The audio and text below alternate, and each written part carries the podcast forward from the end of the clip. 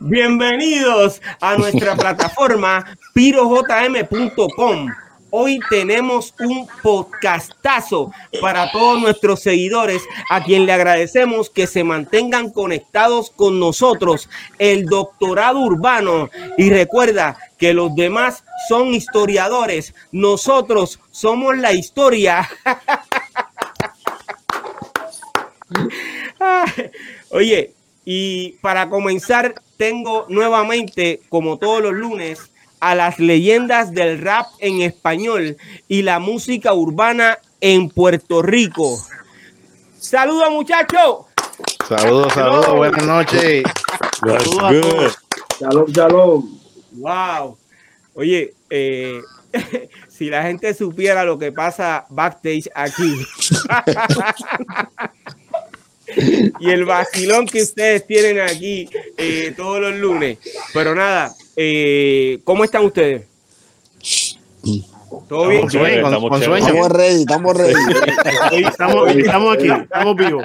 Hoy, como todos los lunes, eh, tengo en el panel a Don Fígaro, el fundador del grupo Disquad. Saludos a todos los oyentes de el doctorado urbano Disquad 10 aquí presente. También tengo a Special Eric el Levita, el creador de eh, Lamento en Baile. Y eh, además tengo a BK Rap, el pastor BK. Saludos, saludos. Uh, el creador de Bendiciones a todos, bendiciones a todos. Bendiciones a todos. Eh, y también tengo a TNT. como, siempre, como, siempre, cerró el show. Y eso ya ustedes lo saben que él eh, cerró el show como quiera. Como quiera el show es de TNT siempre. Y eh, como siempre a mi amigo eh, Cool GD What's me baby Cool GD eh, locutor de eh, emisoras en Estados Unidos y DJ de grandes eh, artistas del género del reggaetón. Saludos, Colgi. Hoy hasta las tres y media, acuérdate no me imagino si, si comenzamos a esta hora. La Oye, pero la gente tiene que saber mandó un saludo la última vez amenazador. Yo le dije, yo, yo, yo no vivo en la misma casa. pero oye, pero ustedes vieron lo que él escribió hoy. ¿Ah? Sí, sí, bueno, sí, para eso David, lo vamos a dejar backstage, ok. Eh, para nosotros, un chiste interno. Oye, hay bono, eh, hay bono. e incentivo. Obligado. Manda, proseguimos. Ya está Hoy vamos eh, a hablar sobre la música eh, urbana cristiana eh, por motivo de la Semana Santa. y vamos a comenzar con ese tema de la música urbana cristiana. Yo en las pasadas semanas estuve buscando a quién podíamos entrevistar eh, en, eh, hoy lunes de Semana Santa. Y entonces eh, busca que te busca, llamé a Vicky, nos pusimos en contacto. Entonces estoy haciendo un trabajo la computadora y llamo a Vicky nuevamente. Y en la conversación de Vicky y mía, yo le digo, mano, pero si yo tengo dos personas que le han dedicado la vida a la música urbana cristiana, ¿por qué voy a buscar eh, a quién entrevistar? Entonces vi que me dice, oye, es verdad. yo digo, sí, mano, tú y Special Eri. Entonces ahí y le dije, y además de eh, ustedes dos, TNT eh, ha grabado música urbana cristiana. Entonces, pues, hoy el, la discusión, esta conversación va a ser eh, muy interesante porque entonces nosotros mismos eh, vamos a entrevistar tanto a Special Eri como a BK Rap, ¿ok? Eh, yo voy a comenzar con BK, a menos que Eri quiera hablar primero. No, no, no, no, adelante. la, pregunta es esta, la pregunta es esta. tan pronto se acabe mi entrevista, ya Poncho, o tengo que No, no, no, no, esto, es, esto es aquí, Elías. Okay. vigilia, vigilia. pues yo quiero preguntar primero entonces para salir, ¿no? con, con y nada más, con y nada más, hay dos programas. No, no, no, no, no, no. créame mira, que voy a ser simple. Yo quiero que eh, los seguidores sepan que de verdad estamos en vivo, o sea, que pueden escribirnos a través de eh, el chat eh, de donde quiera que YouTube, nos estén Facebook, viendo. sí, donde quiera que estén conectados. Voy a seguir compartiendo, es una cosa muy importante. Sí, eh, ya veo que Lady Step eh, nos saluda. Eso te iba a mencionar. Sí, espero tenerla próximamente con nosotros. Saludos también a Rex J. Eh, bueno, pues entonces vamos a comenzar con BK.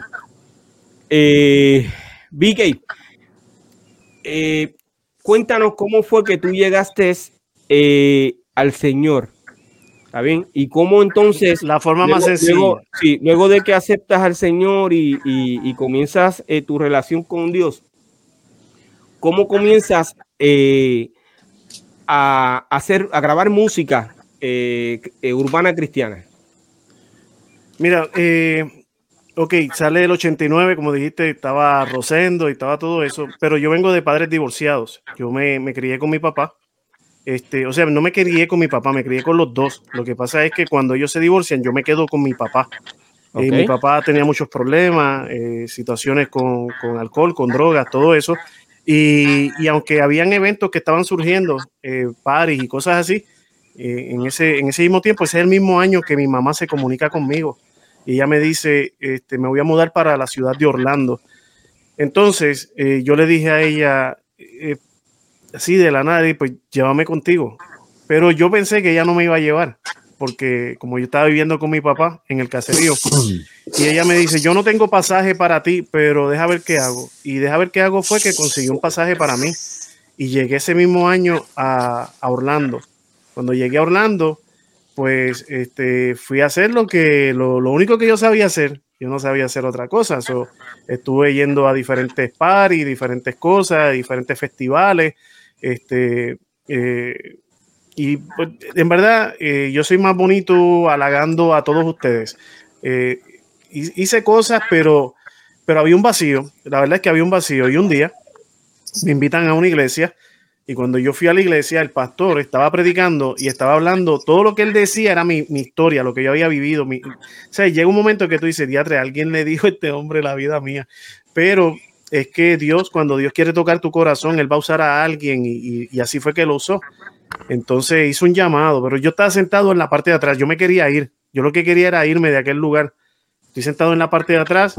Cuando Él hace el llamado hacia el altar, yo me paro, pero para irme. Y en vez de caminar para afuera, sigo caminando para el altar.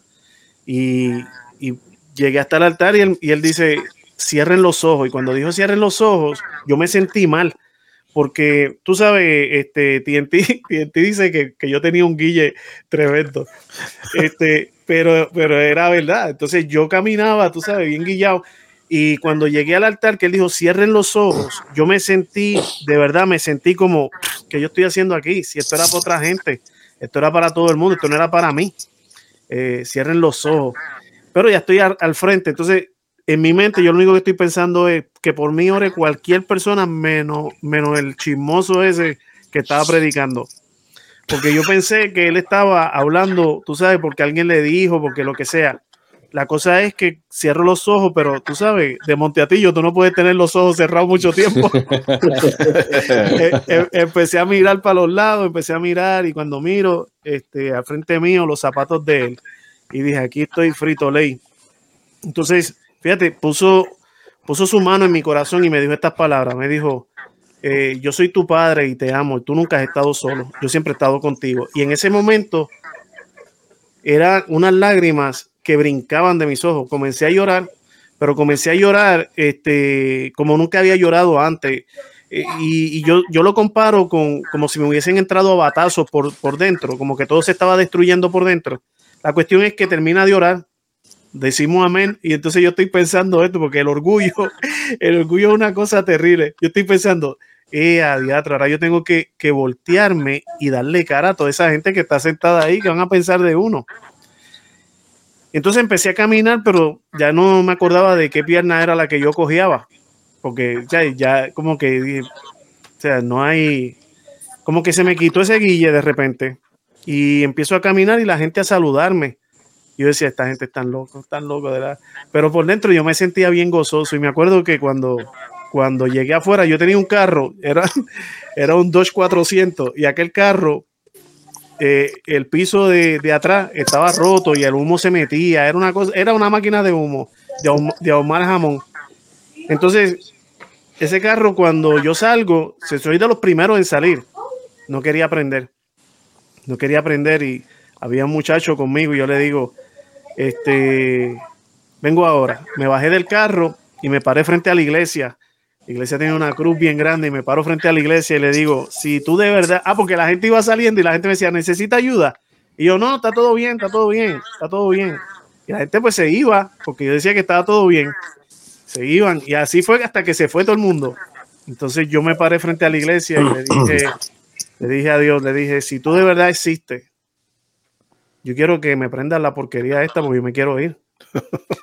Y, me acuerdo que ya el carro, tú sabes, cuando tú le estás dando tanto, tanto, ya que está cansada ya la batería. Y cuando le dije así, adiós, miré para el carro y le dije al muchacho que estaba ahí, le dije, dale a ver. Y cuando le dio, prendió como si, como si fuera del año. Y ya Dios me había tocado el corazón, pero en ese momento me di cuenta de que, de que, de que a Dios primero no se le habla así y segundo de que de que si yo le hablo, él me contesta. Entonces, de ahí voy a un versículo que después aprendo, que es Mateo 7:8, que dice, todo aquel que pide, recibe. El que busca y al que llama se le abrirá. Y de ahí es donde saco mi primera producción cristiana, que la hice en el 1991. Ok, eh, eh, repite por favor, ¿cómo se titula ese primer disco que le dedicaste al Señor? Mateo 7:8. Mateo 7:8. Fue cassette fue cassette. Estábamos en una transición de, de cassette y, no había para pa vinil. No había dinero. Y, eso fue en el año 1991. Wow. Eh, yo sé que tú tienes una eh, discografía eh, grande. ¿Cuántos discos básicamente tú has grabado dentro de la música cristiana? Yo creo que son como unos 11 o 12, honestamente, pero eh, tuve la oportunidad de producir otra gente también y o participar en algunas canciones. E, e, en aquel entonces era bien diferente, tú sabes, no había muchas colaboraciones porque tampoco había muchos raperos cristianos, pero, pero este, tuve, tuve una linda, una linda experiencia, una linda experiencia. Eh, eh, dice que ¿Lograste producir algunas, eh, algunos artistas? Sí, sí, sí. sí. Eh, eh, ¿Tú puedes mencionar el nombre del artista que, que al cual le produjo? Claro, claro, claro, quizás no los conocen mucha gente, pero en ese tiempo pues estaban sonando, estaba Sort of Fate, estaba MC Charles, estaba Prism, estaba, ¿quién más estaba? Estaba, sé que me, se me está quedando gente, pero disculpen. GOS, GOS, un grupo que se llamaba GOS, y tuve la oportunidad de sacar este, alguno que otro más, pero de los que grabaron sus propios discos después fueron esos. Sí, eh, actualmente has hecho colaboraciones con otros eh, hermanos cristianos, ¿cierto? Sí. ¿Eso los puedes mencionar? Bueno, son hermanos cristianos, pero eh, fíjate, he hecho pocas, he hecho pocas con rapero, me gustaría hacer más. Pero en este, en este último año tuve la oportunidad de grabar con, con Joel Upperground, con uh, Valete, MC Charles estuvo ahí también, otra persona de Costa Rica que también comenzó hace muchos años, que es el soldado. Eh, ¿Quién se me queda de los que estuvieron ahí? Estuvo el soldado, Valete, Upperground, MC Charles. Si se me queda alguno también, disculpen, estoy picando para los 50. Pero, hoy leí un, reportaje que eh, publicó eh, una revista eh, donde dice que te, además de ser una leyenda viviente, que todos sabemos que eres parte de nuestra generación, dice que eres pionero del rap eh, cristiano. Ese es un título que de verdad este, eh, le queda grande a uno, porque ellos se basan en la cuestión de que un disco entero de rap que haya salido. Pero yo sé que, yo sé que en diferentes países, en diferentes lugares, habían raperos, porque siempre, siempre ha habido. Entonces yo no puedo, yo no puedo juzgar que una persona, este, porque grabe primero, sea el primero. ¿Me entiendes? Porque eh, también, también nosotros lo hemos vivido, ¿me entiendes? Nosotros hemos vivido eso. Eh, ellos se basaron en eso. Fue un estudio que hizo Milk, and Honey Production y también lo hizo Expolit. Este, y, dedujeron eso. Yo, pues, este, eh, recibo, están por ahí las cosas, pero lo recibo no porque me sienta, eh, no porque científicamente tenga, tenga esos detalles, sino porque, pues, si me lo dan, pues yo lo recibo, así como, como una bendición, ¿me entiendes? Pero, pero yo sé que yo sé que hay mucho talento y siempre ha habido mucho talento por ahí y a todos los bendigo, todos los bendigo. El tiempo en que salimos, este, de, eh, quizás es importante para la historia, pero en realidad, este, eh, no, o sea, yo no, no, no sé cómo decir, o sea, yo sé que la Biblia dice que no tengamos falsa humildad, y, no es que estoy teniendo falsa humildad, es simplemente que si, si estuviese hablando de Piro JM, yo hablaría maravilla o de alguno de ustedes. Pero en realidad, pues, este, lo que puedo decir es que, pues, gloria a Dios por, por los logros alcanzados y por los que no alcancé también. Sí, nosotros, eh, como tus colegas que somos, te felicitamos y yo de verdad que me siento bien contento porque yo leí el, el reportaje completo y me gustó mucho. Gracias, Eri gloria a Dios, gloria a Dios. Ahí, lo ahí salen todos ustedes mencionados. Sí, yo te, mandé las gracias, ¿verdad? Están todos ustedes mencionados también. Este, es una, una, bendición este, eh, poder ser, ser parte de, después de tantos años de, de, esto que estamos haciendo. Para mí es muy importante, es muy importante porque, este, eh, fíjate, cada uno de nosotros tiene sus talentos, tiene sus dones, tiene sus cosas, pero la realidad es que eh, tenemos, lo que la gente no sabe es que hay un temor hacia Dios que es real, que cada uno de nosotros tiene, que quizás este, ven a uno por afuera, pero no sabe lo que las experiencias vividas, lo que uno en su silencio, en su cuartito, habla con Dios y todo eso. Y para mí es un honor ser parte de esta familia, porque en verdad los considero ya familia a todos. Gracias, eh, Vique, igualmente. Eh, hoy eres pastor de una iglesia. Eh, eh, para aquellas personas que nos están viendo a través de las redes sociales, eh, tú puedes decir dónde queda la iglesia y, eh, a qué hora eh, se reúnen. Ok, mira, esta iglesia está en la frontera con México. Yo estoy a cinco minutos de México, literalmente. es la iglesia GAP, el Ministerio Internacional Gracia, Amor y Poder. este año cumple 13 años aquí en esta ciudad.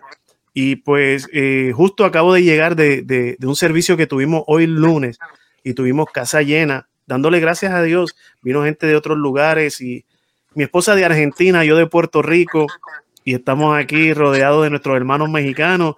Y te soy bien sincero, yo sé que quizás todos los que me están viendo, quizás hay algún pastor en el panel, pero yo quiero decirles que yo, yo me siento que tengo una iglesia hermosa, ¿verdad? La verdad es, yo, yo, yo amo tanto el, llamado de pastor, el poder eh, ser parte de estas vidas. Tengo unas viejitas que, y unos viejitos que, que, son una cosa linda, linda. Los amo, amo, amo la congregación, amo, amo el llamado y pues ¿qué puedo decir?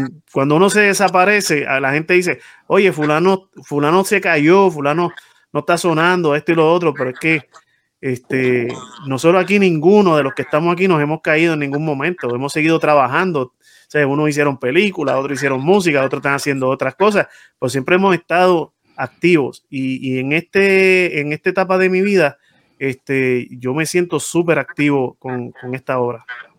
Estamos en Eagle Pass, Texas. Me preguntaste esto.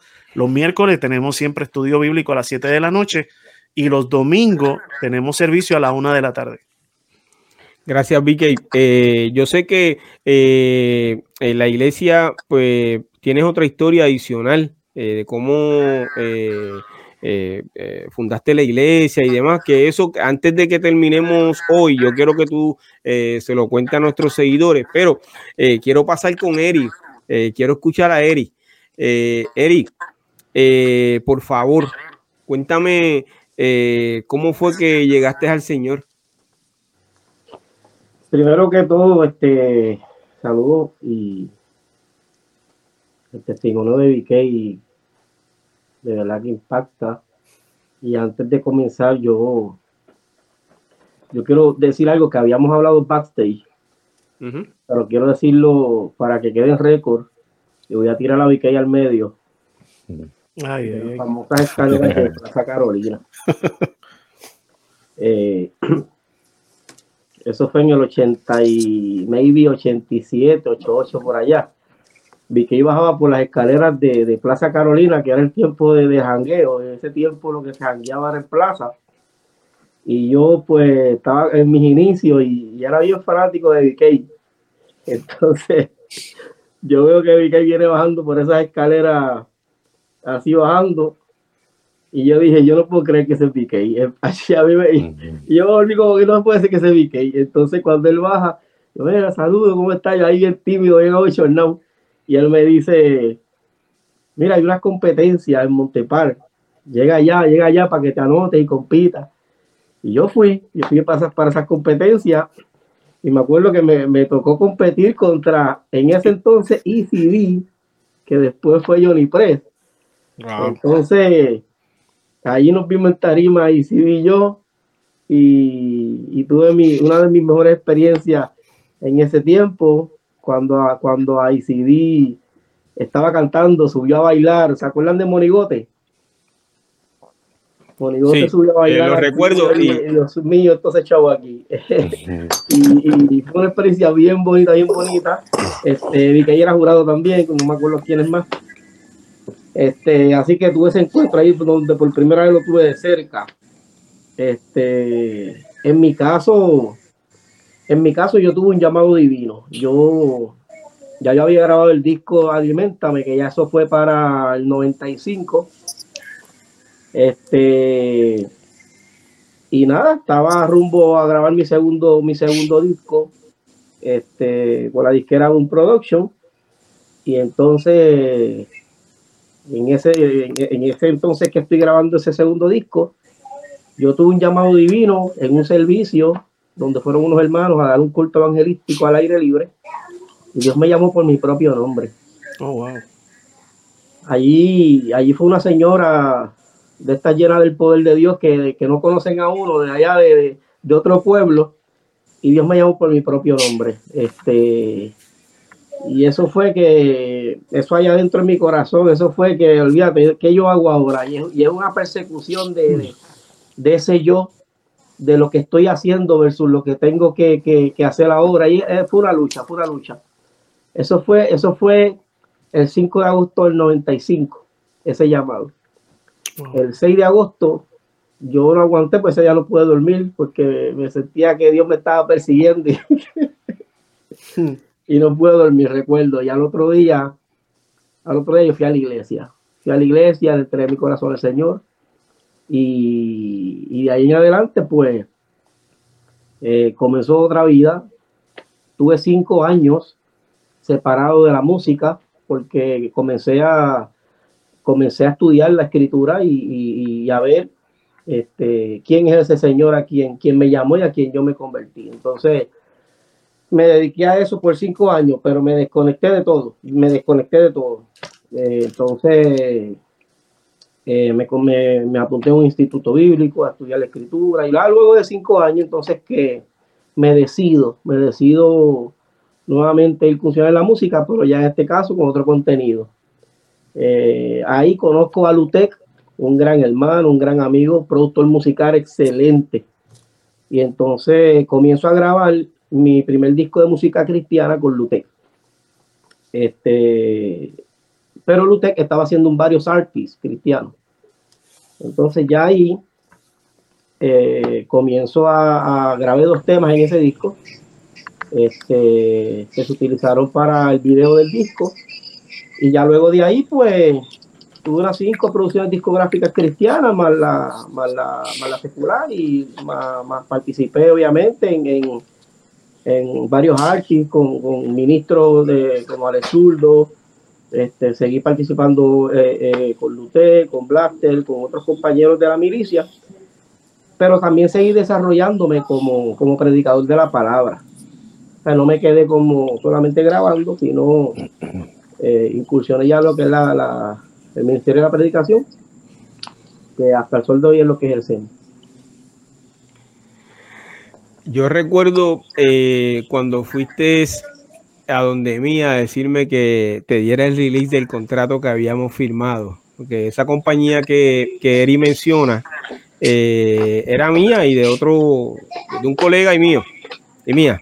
Eh, y entonces nosotros nos sentamos a hablar, yo recuerdo, y cuando nosotros vimos cómo Eri se expresaba y, él me contó, eh, básicamente no ha contado cómo fue exactamente aquí, pero eh, este muchacho cuando llega donde mí, eh, para que yo le dé el release de ese contrato, él me expresó todo y con lágrimas en los ojos me dijo, por favor. Entonces yo me senté, recuerdo que vivía en un apartamento, me senté en la baranda de esa terraza del apartamento a mirarlo y, yo dije, no te preocupes que yo te voy a, dar el release. Yo le di el release y entonces es verdad, se me desapareció y aunque me llamaba poquito a poquito, ¿verdad? Eh, siempre me decía lo que estaba haciendo. Él no ha dicho bien, este, Eri, eh, yo siempre estuve hablando, mira Eri, tú tienes que hacer esto, tienes que hacer aquello, tienes que hacer lo otro. Yo siempre vi cómo Eri iba eh, evolucionando y un día me dijo, Piro, ¿sabes qué? Me matriculé en la universidad y, si estoy tratando de recordar, porque va muchos años, mi gente, esto fue en la década de los años 90. Eh, luego siguió estudiando, si no me equivoco, hasta que terminó eh, artes gráficos. ¿Cierto, Eri? También me llamó y me dijo, terminé. Eh, dentro de todo, yo recuerdo unas palabras sencillas que él me dijo, que fue, Piro, gracias. Porque este caballero que ustedes ven ahí, cuando eh, le toca expresarse, de sacar sus sentimientos, él se expresa muy bien, al igual que cuando te tiene que darle un regaño, te lo da al momento sin decirlo mucho, porque entiende que tú estás mal. Pero eh, cuando me dijo gracias años después, eh, pues básicamente era porque yo siempre estuve, mira, vete a estudiar, haz, esto, haz aquello, haz lo otro, cada vez que hablábamos. Yo me sentí también, y de ahí, que eso fue en la década de los años 90, hasta el sol de hoy, Erillo hemos mantenido una relación eh, de amistad, de familia, porque no, nos molestamos, nos llamamos. Olvídese, este hombre y yo, en eh, puede pasar dos, tres años sin vernos y cuando nos vemos parece que nos vimos al del día anterior. Porque eh, ha sido una relación de respeto. Gracias, gracias. Yo me acuerdo que te dije, Piro, terminé, terminé el diseño y después de un tiempo te dije, Piro, terminé el bachillerato, ¿te acuerdas? Hmm. Y después te llamé y te dije, Piro, Así fue, brother. Este, De verdad que me emociono. Eh, si en algún momento me ven llorar, es que me emociono porque fue real. Fue real. Eh, yo siempre me, me, me, emocioné mucho ver cómo tú evolucionabas y las cosas que has hecho. Como, eh, hace unos días o, varias semanas mencioné que eh, una de las canciones que más me gustó tuya fue la de Lamento en baile, que, porque yo lo dije claro, había sonado eso en las cuatro esquinas. Eh, cada vez que yo escuchaba esa, esa canción, tú sabes que yo te enviaba un mensaje o te llamaba, mira, te estoy escuchando. Es la alegría que yo sentía, porque de verdad eh, vi cómo Dios te estaba bendiciendo al pasar de los años por tú haber sido tan fiel a Él. Y eso para mí pues vale mucho, ¿ok? Eh, hay unas canciones que además de esa que tú hiciste, eh, además de Lamento en Baile, eh, estuviste con, grabaste con DJ Blaster y grabaste con Lutec, pero dentro de una de tus canciones, yo creo que es esa misma a la que yo estoy hablando, participaron unos músicos que, que en aquella época estaban bien pegados. el merenguero, ¿verdad? no recuerdo el nombre de la canción de la canción de Mi Lamento en Baile este, está Juni Ramos, Juni Ramos, que da los sabrosos del merengue. Este, se metió conmigo allí al estudio y wow, esos coros quedaron excelentes. Y con José Luis Rivera, que hoy día es pastor, este, que también le dio la voz gruesa. Eh, la parte que dice, has cambiado mi lamento en baile, ese es Juni, Ramos. Y la que dice, mi tristeza en alegría, ese es José Luis, la gruesa. Esa canción llega a la cadena Enlace en Costa Rica. Y cuando llega allí, primero llegó al Enlace Juvenil. Cuando llega allí, explotó. Porque en ese entonces, no sé ahora cómo, dónde se esté viendo enlace, pero en ese tipo se veían 52 países. Entonces, tan pronto llega allá que, comienza a verse en esos países, me llaman para enlace, para Costa Rica. Y ya entonces cuando estoy allá, eh, fue de bendición porque eh, yo no sabía que esa canción estaba sonando tanto y, gustaba. Así que allá pues tuve otra, se me abrieron otras puertas, tanto de cantar como predicar. Luego regreso para acá y luego entonces vuelvo para, allá con la misma canción. Esa canción me abrió muchas puertas.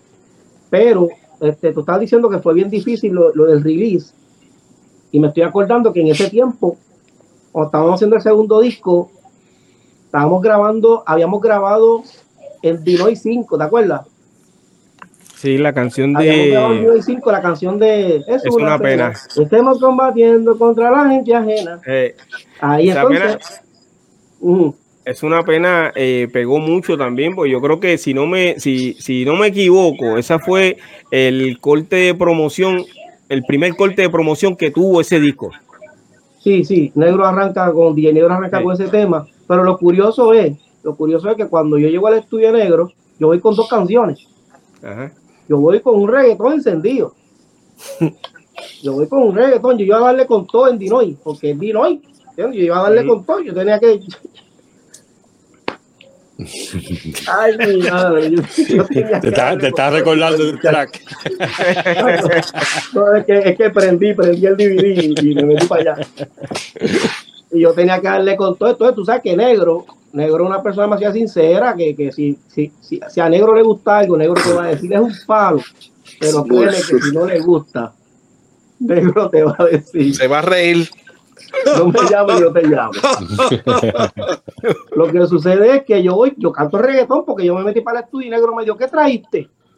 Pero ya negro sabía de nosotros, obviamente, la historia, y estoy con Piro grabando el segundo disco. Entonces, en lo que sale el disco, pues Dino y 5 era el, como que el, el pushing. Y negro me dice, ¿qué trajiste? Y yo, ah, vengo con un, vengo con un reggaetón. me, meto a la cabina, me pongo el audífono, me ponen un beat porque el negro lo que quería era escuchar el tema para después, obviamente, grabarlo bien. Canta. y yo rompo mi abajo a cantar reggaetón. tu Pero loco mi para abajo. Y de momento negro se queda callado y me mira así. Yo creo que Dios lo usó y él no se dio cuenta. Mm.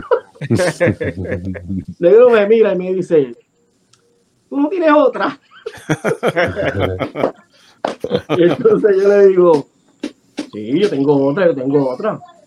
Pues, dale, tírala ahí, tírala ahí, tírala ahí. Entonces yo digo, bájale el tempo a la pista, o sea, ponla más, ponla más lentita. Y cuando, cuando ponen el dembow, pues, más lento, yo comienzo, es una pena que estemos combatiendo contra la gente ajena, que veamos en las calles malignas escenas y que compartan una aguja sin saber por qué. Es una pena, es una pena, es una pena. El chico que se opera, pues soy yo ser una nena. La barra de la esquina en donde trabaja Elena. Y el padre que pide limosna para vestir bien. La cosa es que negro me queda mirando.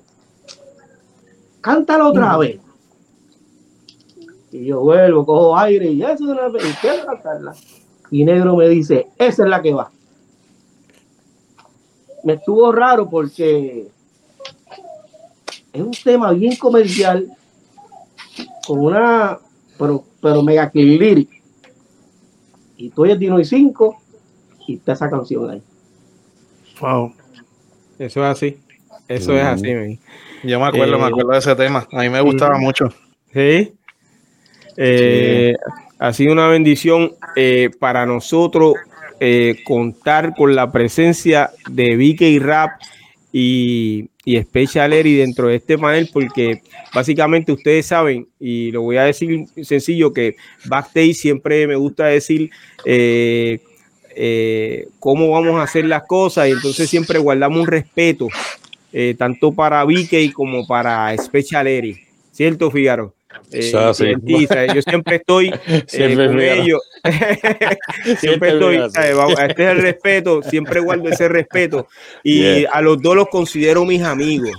Eh, hemos estado, según tengo una historia con, con, con Eri, tengo mi historia también con Vicky. Porque ahí donde ustedes ven a Vicky, Vicky es un ser humano espectacular y, y le gusta ayudar a la gente.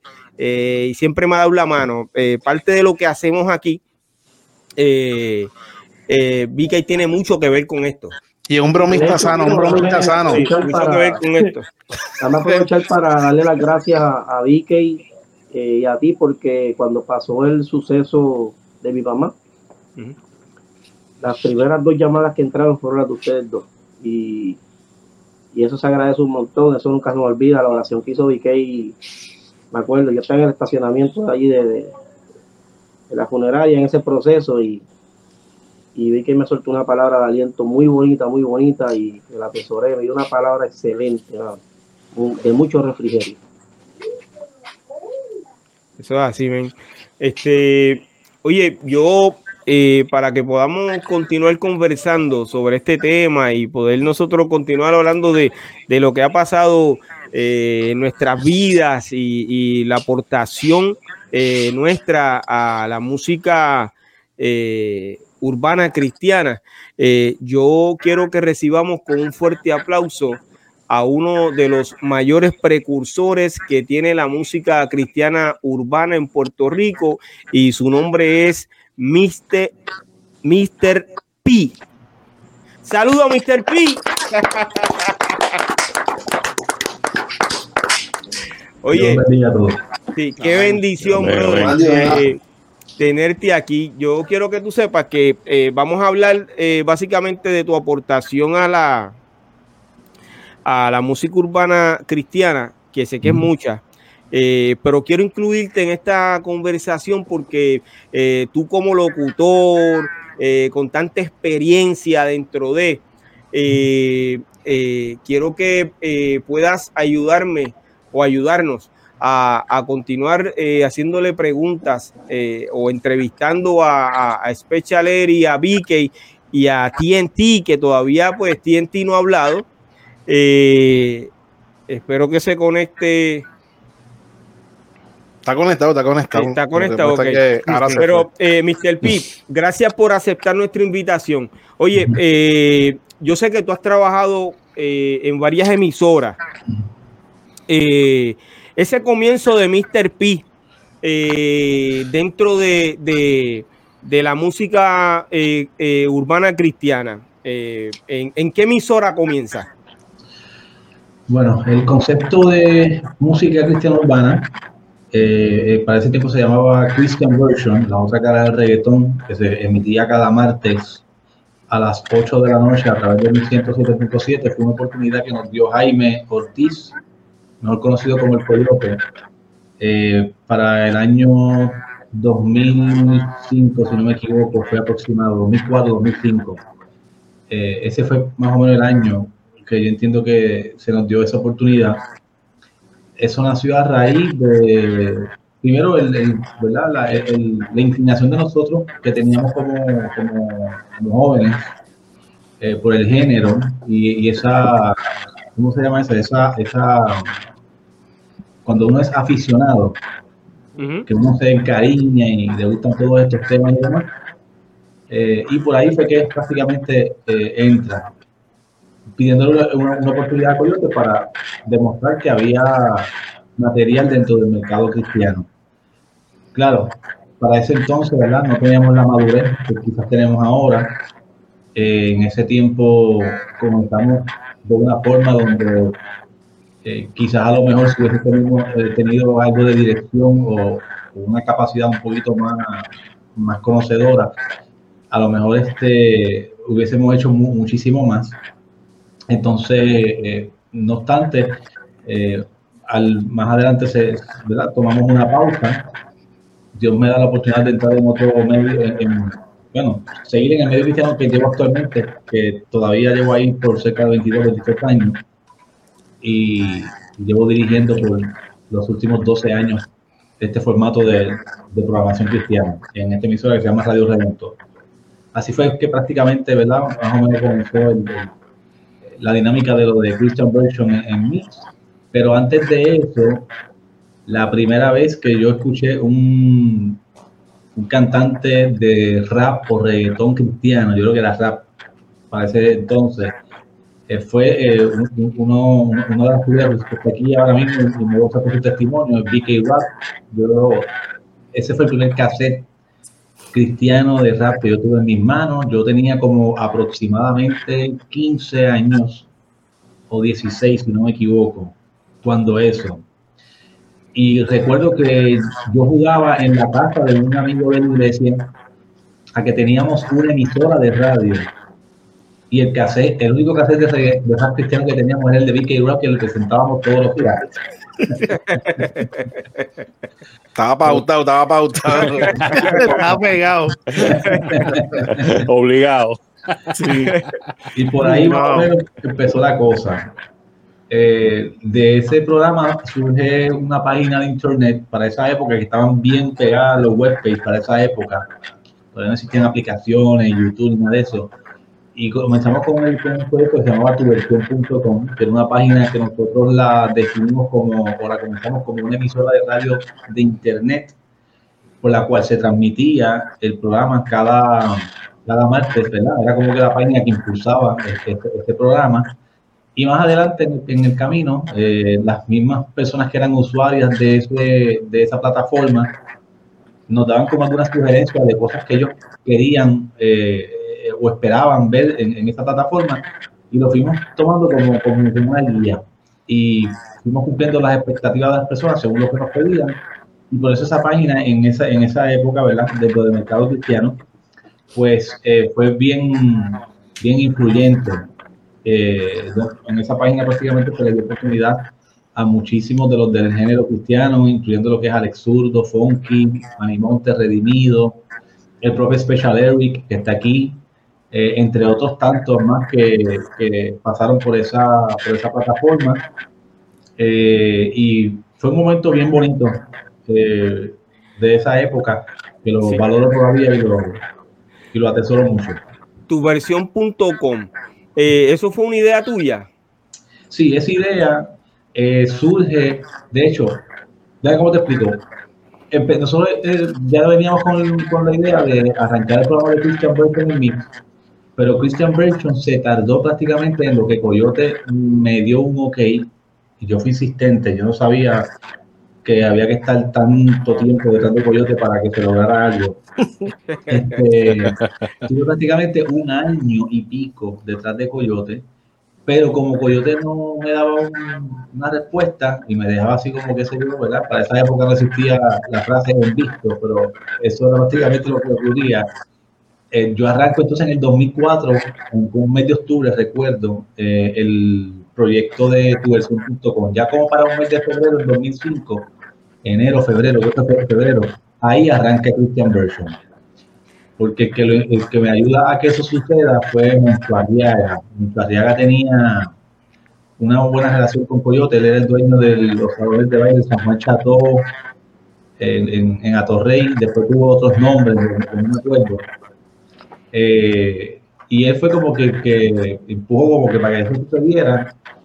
Y cuando eso sucede, el Coyote abraza este proyecto, me puso mucha gente a disposición, el de la propia emisora, Gabo, este, a Richie Rich, el propio DJ Nelson, fue uno de los que también colaboró mucho para que eso sucediera.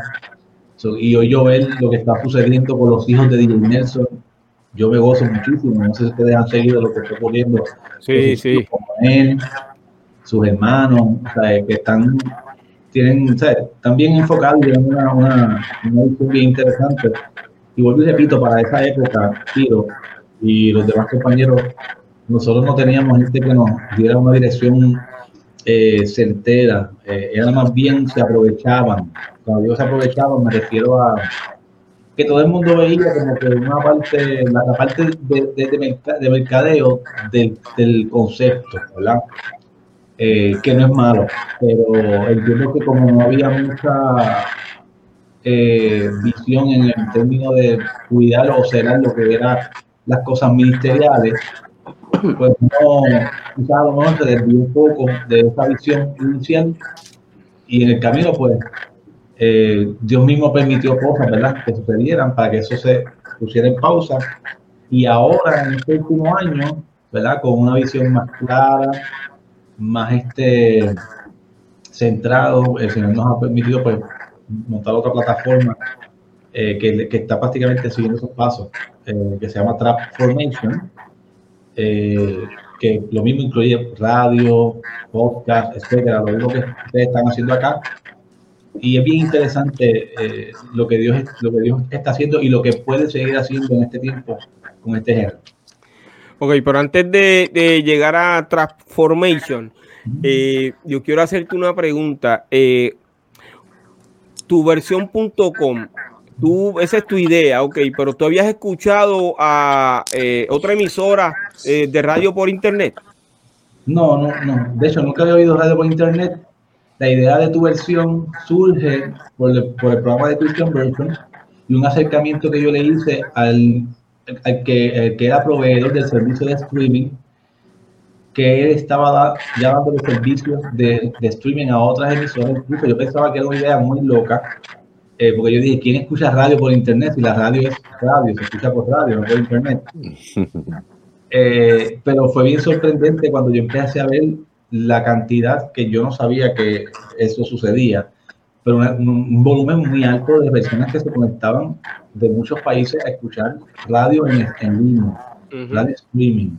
Eso a mí me sorprendió mucho en esa época.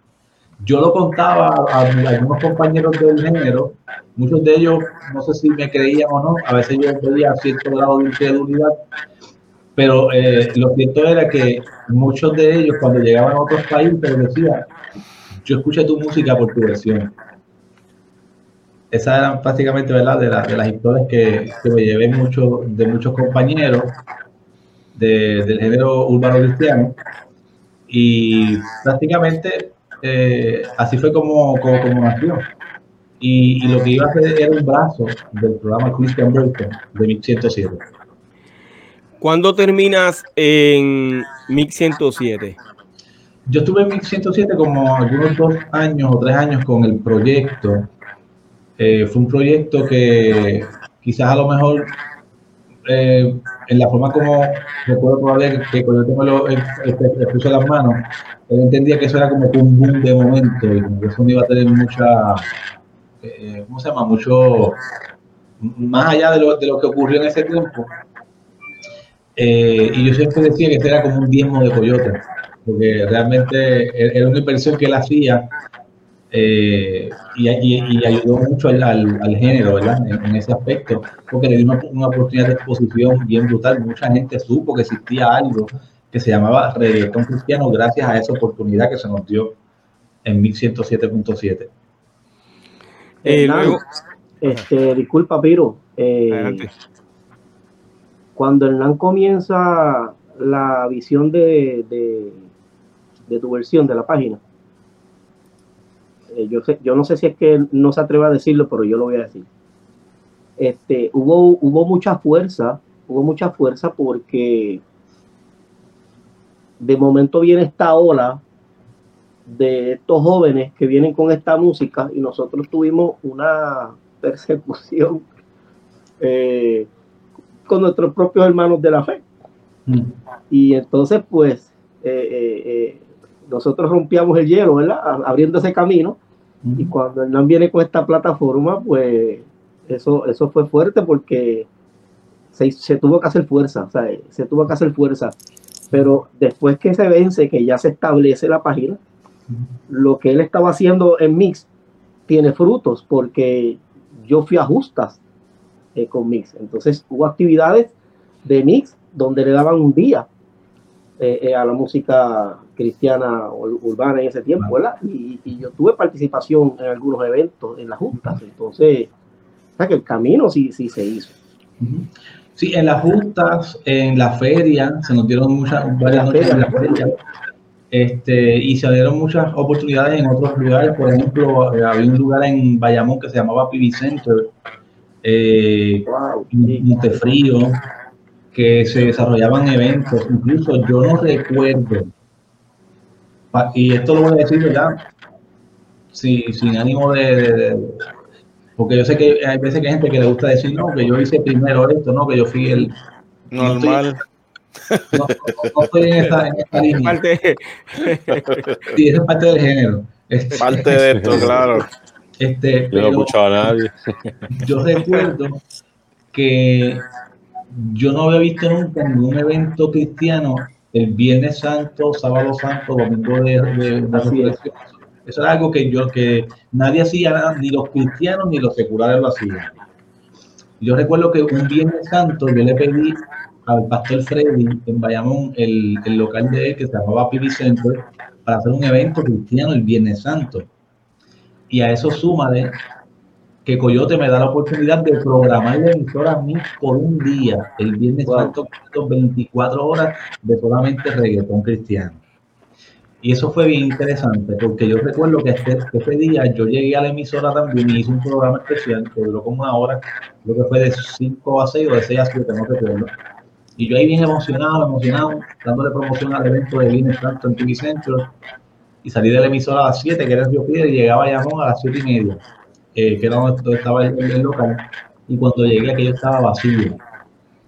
Eh, y de momento, como a las 8, 8 y cuarto, una manada de gente que llegó ahí, que eso se empaquetó, que se quedó gente afuera. Wow. Fue la primera vez que yo vi que se hizo un evento en, en Viernes Santo. Y de ahí para acá, pues, todo, toda la Semana Santa, no importa si es del género o otra cosa, ¿verdad? En, la iglesia, aprovechan ese día para realizar algunas actividades, además de, los cultos de iglesia de Viernes Santo. Eh, lo que ocurrió con el género fue, fue, bien bonito dentro de todo también, porque hubieron algunos de los muchachos que llegaron a sonar en la propia programación regular de Mix. En ese tiempo había un, exponente que eh, era como, como, como en más calle que sonaba, ¿verdad? Por decirlo así eh, creo que era, era, más. Este, a Coyote y a Nelson le, le gustaba muchísimo lo, lo que hacía eh, eh, Mazo, cómo producía, etcétera. Le gustaba mucho el trabajo de UTEC. Recuerdo a Nelson haber destacado el programa de, de, el, el, trabajo de UTEC en algún momento y el propio Coyote también. Eh, recuerdo también haber escuchado a DJ Nelson expresarse de Redimido cuando escuchó la música de Redimido cómo él reaccionó. Recuerdo a Richie Will eh, haberse eh, enamorado de, estilos como el de Leo y el de Manimonte, ¿verdad? Que eran figuras seculares que estaban como que observando que los muchachos tenían como que cierto grado, o sea, hay, un potencial para que ellos pudieran eh, despuntar y, y, seguir hacia adelante. Eh, recuerdo una frase que tenía pegada, porque también se, empezó muy a suceder muy a menudo, donde los exponentes seculares empezaban a dar un cierto grado de, paso a la fe. Y recuerdo un tema de, de Special que decía: si se convierte un rapero, déjalo que esté sincero, porque era como que común que se convertía algún exponente secular o algo y prácticamente casi que soltaban el altar en pamplos en pañales, como decimos por acá. Y fue una, fue una era bien bonita dentro de todo, porque uno, uno o sea, yo realmente aprendí mucho y todavía sigo aprendiendo.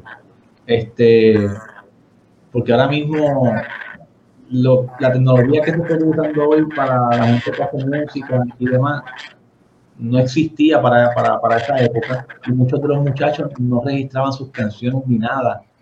Eh, que ahorita Piro me preguntaba fuera de, ¿verdad? Eh, eh, cuando estábamos hablando, me dice, oye, y, y, cómo era eso de, de, la música? Porque hay que pagar licencia y qué sé yo. En aquel entonces yo nunca pagué ningún tipo de licencia, porque eso no, no estaba tan... Eh, el internet todavía estaba empezando a coger fuerza o auge. En esta temporada, pues ya sí tenemos una plataforma montada que cumple con todos esos requisitos, la licencia, que respeta los, los derechos de autor, los muchachos han hecho un trabajo brutal registrando sus temas y demás. Y, y se respeta todo eso. O sea, eh, eh, estamos, estamos, eh, hemos, hemos pasado momentos bien bonitos y aprendido bastante con todo esto. Yo recuerdo la música de, de Mazo. Eh, saludos a Mazo. Eh, recuerdo que, que estaba eh, pegado en, Mix y a través de, tu programa. luego de, tu versión, creaste una plataforma. ¿Cómo se llama esa plataforma? Bueno, luego de tu versión se creó una plataforma que se llama Skylink Radio, que no pasó mucho con ella porque realmente no le dediqué mucho tiempo, realmente fue como que estaba tratando de agarrar algo que dejé en pausa con otro nombre. Esa plataforma terminé vendiéndosela a Luis Corporán de Santo Domingo, ahora mismo Luis Corporán, no sé si lo han escuchado, es un muchacho dominicano que está prácticamente haciendo lo mismo que que está haciendo Molusco aquí en Puerto Rico, en el mercado popular. Lo que sí, después de Scaling Radio, hice, hice una pausa en el año 2016. Compré un dominio que se llamaba Trap Formation. Es, es, eso fue lo que ocurrió.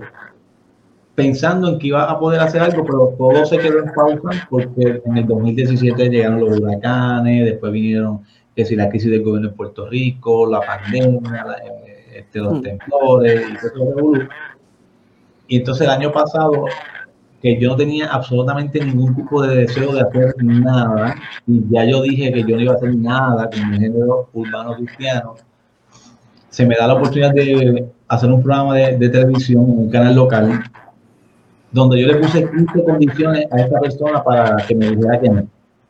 Y me dijo que sí.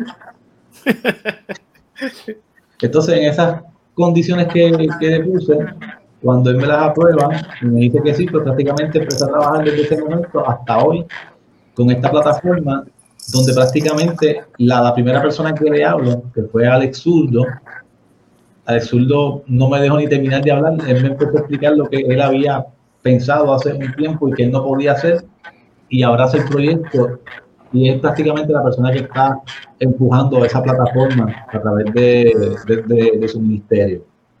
Eh, y por ahí vamos dando una oportunidad a los muchachos nuevos de ahora a que se desarrollen, se den a conocer. Yo sé que hay muchas maneras para que los muchachos en el día de hoy se, ¿cómo es? se, se den a conocer y demás, pero son tantos que por lo menos tú descubrirlos poco a poco es complicado si tú los pones todos juntos en una plataforma, se le hace el camino más fácil a todo y creo que es mucho más eh, llevadero en ese aspecto, ¿verdad?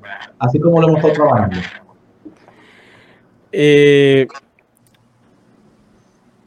Transformation eh, toca reggaetón, rap o trap.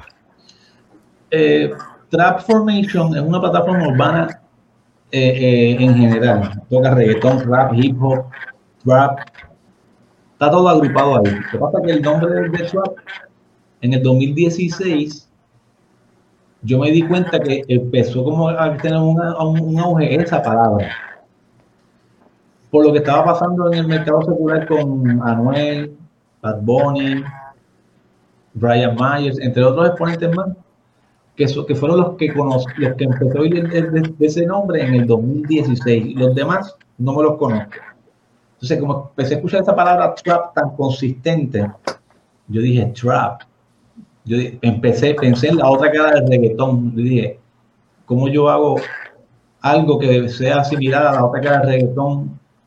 Y dije, pues, la otra cara del reggaetón prácticamente era un concepto que lo que hacía era transformar lo que estaba pasando en el mundo darle un toque de cristiano, enseñar a las personas la otra cara de, de, de, este movimiento, que no todo era sexo, perreo, bendición, sino que se podía hacer algo positivo con eso. Entonces ahí sale la idea de trap formation. Era como transformación, pero con la palabra trap. Bueno eso. Me gustó. Transformation. I get it, I get it. Sí. Me imagino la alegría, la alegría que sentiste cuando, cuando buscaste ese domain y estaba disponible. Sí. Mira, lo compré en .com.net en todo, en todo lo que había. En todos lados. Muy bien. Figaro, eh, ¿tienes alguna pregunta que hacerle a, a Mr. P? Sí, yo le, yo le quisiera preguntar, yo conozco artistas, ¿verdad? Que han estado en el género y cuando, qué sé yo, las ventas no le van muy bien, muchas veces quieren hacer como que una música cristiana, ¿verdad? Un crossover. Yeah, un crossover, pero lo hacen con esa intención, lo hacen con la intención de que, pues, ahora mismo estoy bajando, déjame ver si cojo un, par, un, un empuje o algo así. Ustedes que ven artistas así de afuera, ¿verdad? ¿Cómo ustedes cogen eso así? Tú sabes, porque sí está haciendo una música este, cristiana, como quiera que sea, ¿me entiendes? Pero ¿cómo ustedes lo ven? ¿Lo ven como alguien de afuera? ¿Ustedes lo aceptan? ¿Cómo, cómo ustedes ven esa parte, esos artistas que hacen eso? Bueno, eh, nosotros siempre, esto se ha visto urbano y no urbano, siempre esta dinámica de, de, artistas seculares, eh, esto siempre ha, ha ocurrido. Eh, yo por lo menos en el caso mío, que estoy dentro de un medio de comunicación, pues obviamente yo, yo no es que digo, ah, qué sé yo, este, Don Omar da un tema cristiano, lo voy a programar. Mm. No, no, no, no, ocurre. De esa forma, eh, quizás en el programa de cuando estuve en, en, en, aquel tiempo con el programa de Christian Burton, cogía una que otra cosa, porque obviamente estaba dentro de un, un medio secular, y ahí pues obviamente pues aguantaba que yo pudiera quizás no hacer algo como eso, pero igual así era bien cuidadoso. Yo no, yo no era de, de tocar mucha música de, de, alguien secular que llegara así eh, tan rápido. Mm. En este tiempo eh, estoy viendo que eso pues es bien común. Por ejemplo, tienes un, un Noel Díaz que grabó un tema con Farruko, que se llama Incompleto. Tienes lo que ocurrió con Almighty, que tuvo ese momento donde ¿verdad? prácticamente anunció que dejó todo afuera, le un disco completo cristiano, pum, y se aparta de nuevo.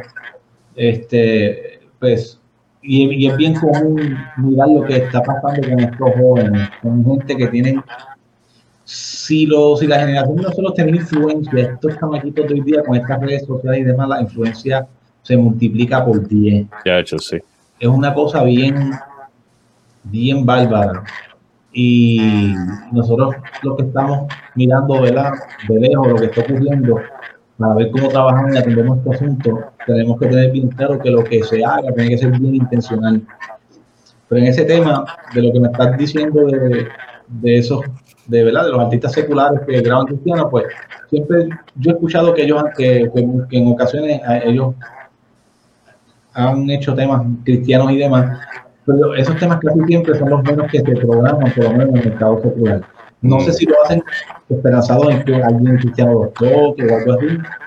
Eh, realmente eso no es algo que ha sucedido siempre. Lo que sí te puedo decir es que yo pienso que cuando un exponente secular a lo mejor este, está teniendo algún encuentro en su intimidad y demás, yo creo que lo más común que la gente tiende a decir es, ah, eso es porque le fue mal en las ventas y se metió cristiano. Muchas veces no.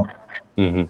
Porque, por ejemplo, lo que le pasó a Héctor Delgado, ¿verdad? Es algo bien interesante. Héctor Delgado tuvo los dos, ha estado los dos extremos. En el extremo full calle de a lo loco y ahora está full metido con Dios y hasta condena el reggaetón cristiano este, y algo que se, se, respeta, ¿verdad? Yo nunca he tocado estos temas más. Yo todo lo observo, yo no soy de señalar, de criticar nada, que no le tire a reggaetón cristiano, ah, que qué sé yo, porque creo que son temas que yo no, nunca he perdido el tiempo con eso, que soy bien sincero, porque más que tú ir a señalar o demonizar o criticar, yo creo que lo que habla aquí son los frutos de la, de la gente. ¿verdad? En el caso de Héctor Delgado, yo he visto unos frutos en el hombre de, cómo Dios lo ha usado, hasta dónde lo ha traído en este tiempo y lo que Dios está haciendo con él en su ministerio. Eh, que siempre estaba dinámica, que a lo mejor siempre digamos un rapagazo. Yo creo que esas cosas son normales en ellos, porque lo hacían en el mundo secular y lo siguen haciendo los cristianos también. A veces es, lo que yo observo, es de mi apreciación. Pero son estilos, son estilos. Yo nunca condené ni critiqué a la gente que eh, seguía allí de Ávila, pero los que seguían allí de Ávila me, me agribillaban a mí. Pero yo nunca respondí. Yo supe recibir una llamada al aire en una ocasión de personas, esto fue en personas cristianas que se pegaban a la emisora a escuchar el programa y esperaban la oportunidad de, de, de la llamada para decirme que yo era un hijo del diablo, que el mundo y la iglesia y, y las cosas de Dios no se mezclaban y que soy por ahí para abajo. Recuerdo que una vez dejé que la persona terminara de hablar y le dije, agradezco tu llamada, respeto tu opinión, pero este programa no es para usted, esto es para la gente de la calle. Y eso lo hice con mucho respeto, porque yo no quería que esa persona me escuchara realmente. Yo lo mandé a escuchar Redentor. Yo, esto, esto es para la gente, este es para el punto. Y también supe recibir llamadas de personas del punto sorprendidas que estaban a lo mejor envueltos con el radio ahí en, en la emisora. Y de momento, cuando ellos se daban cuenta de lo que estaba ocurriendo, como que te llamaban y te contaban unas historias brutales. Decían, mira, hermano, lo primero que, te, que me decían era, te felicito porque jamás en la vida, o sea, yo no me atrevería a hacer algo como lo que tú estás haciendo. Y segundo, yo soy apartado. Mi, mi papá eran pastores o mi papá era cristiano. Muchas historias de esas, de gente que estaban en los puntos con un radio y eran gente apartada. Yo te diría que hoy día, mirando lo que está ocurriendo, por lo menos en Puerto Rico, más, de, más que gente que no conoce a Cristo, el mundo, está, el, el, el mundo de hoy está más lleno de gente apartada de Dios. Gente que en algún momento tuvo un encuentro con Dios, se apartaron de Dios porque alguien les hizo daño en la iglesia, los trataron mal, no tuvieron la capacidad de, de modelarle un, un, evangelio correcto y hay mucha gente herida. Es, es lo que yo puedo percibir. Eh, ya regresó al estudio eh, TNT. TNT. Y pues nosotros queremos escuchar eh, cómo TNT eh, llega al Señor y, y cuál fue su aportación musical a la música urbana cristiana. Dímelo, TNT.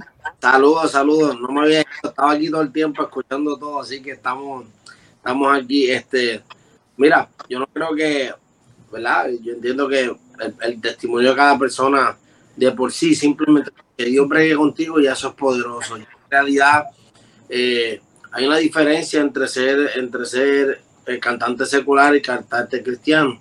Y es que cuando tú eres cantante secular, tú lo haces para un talento tuyo que, uno tiene.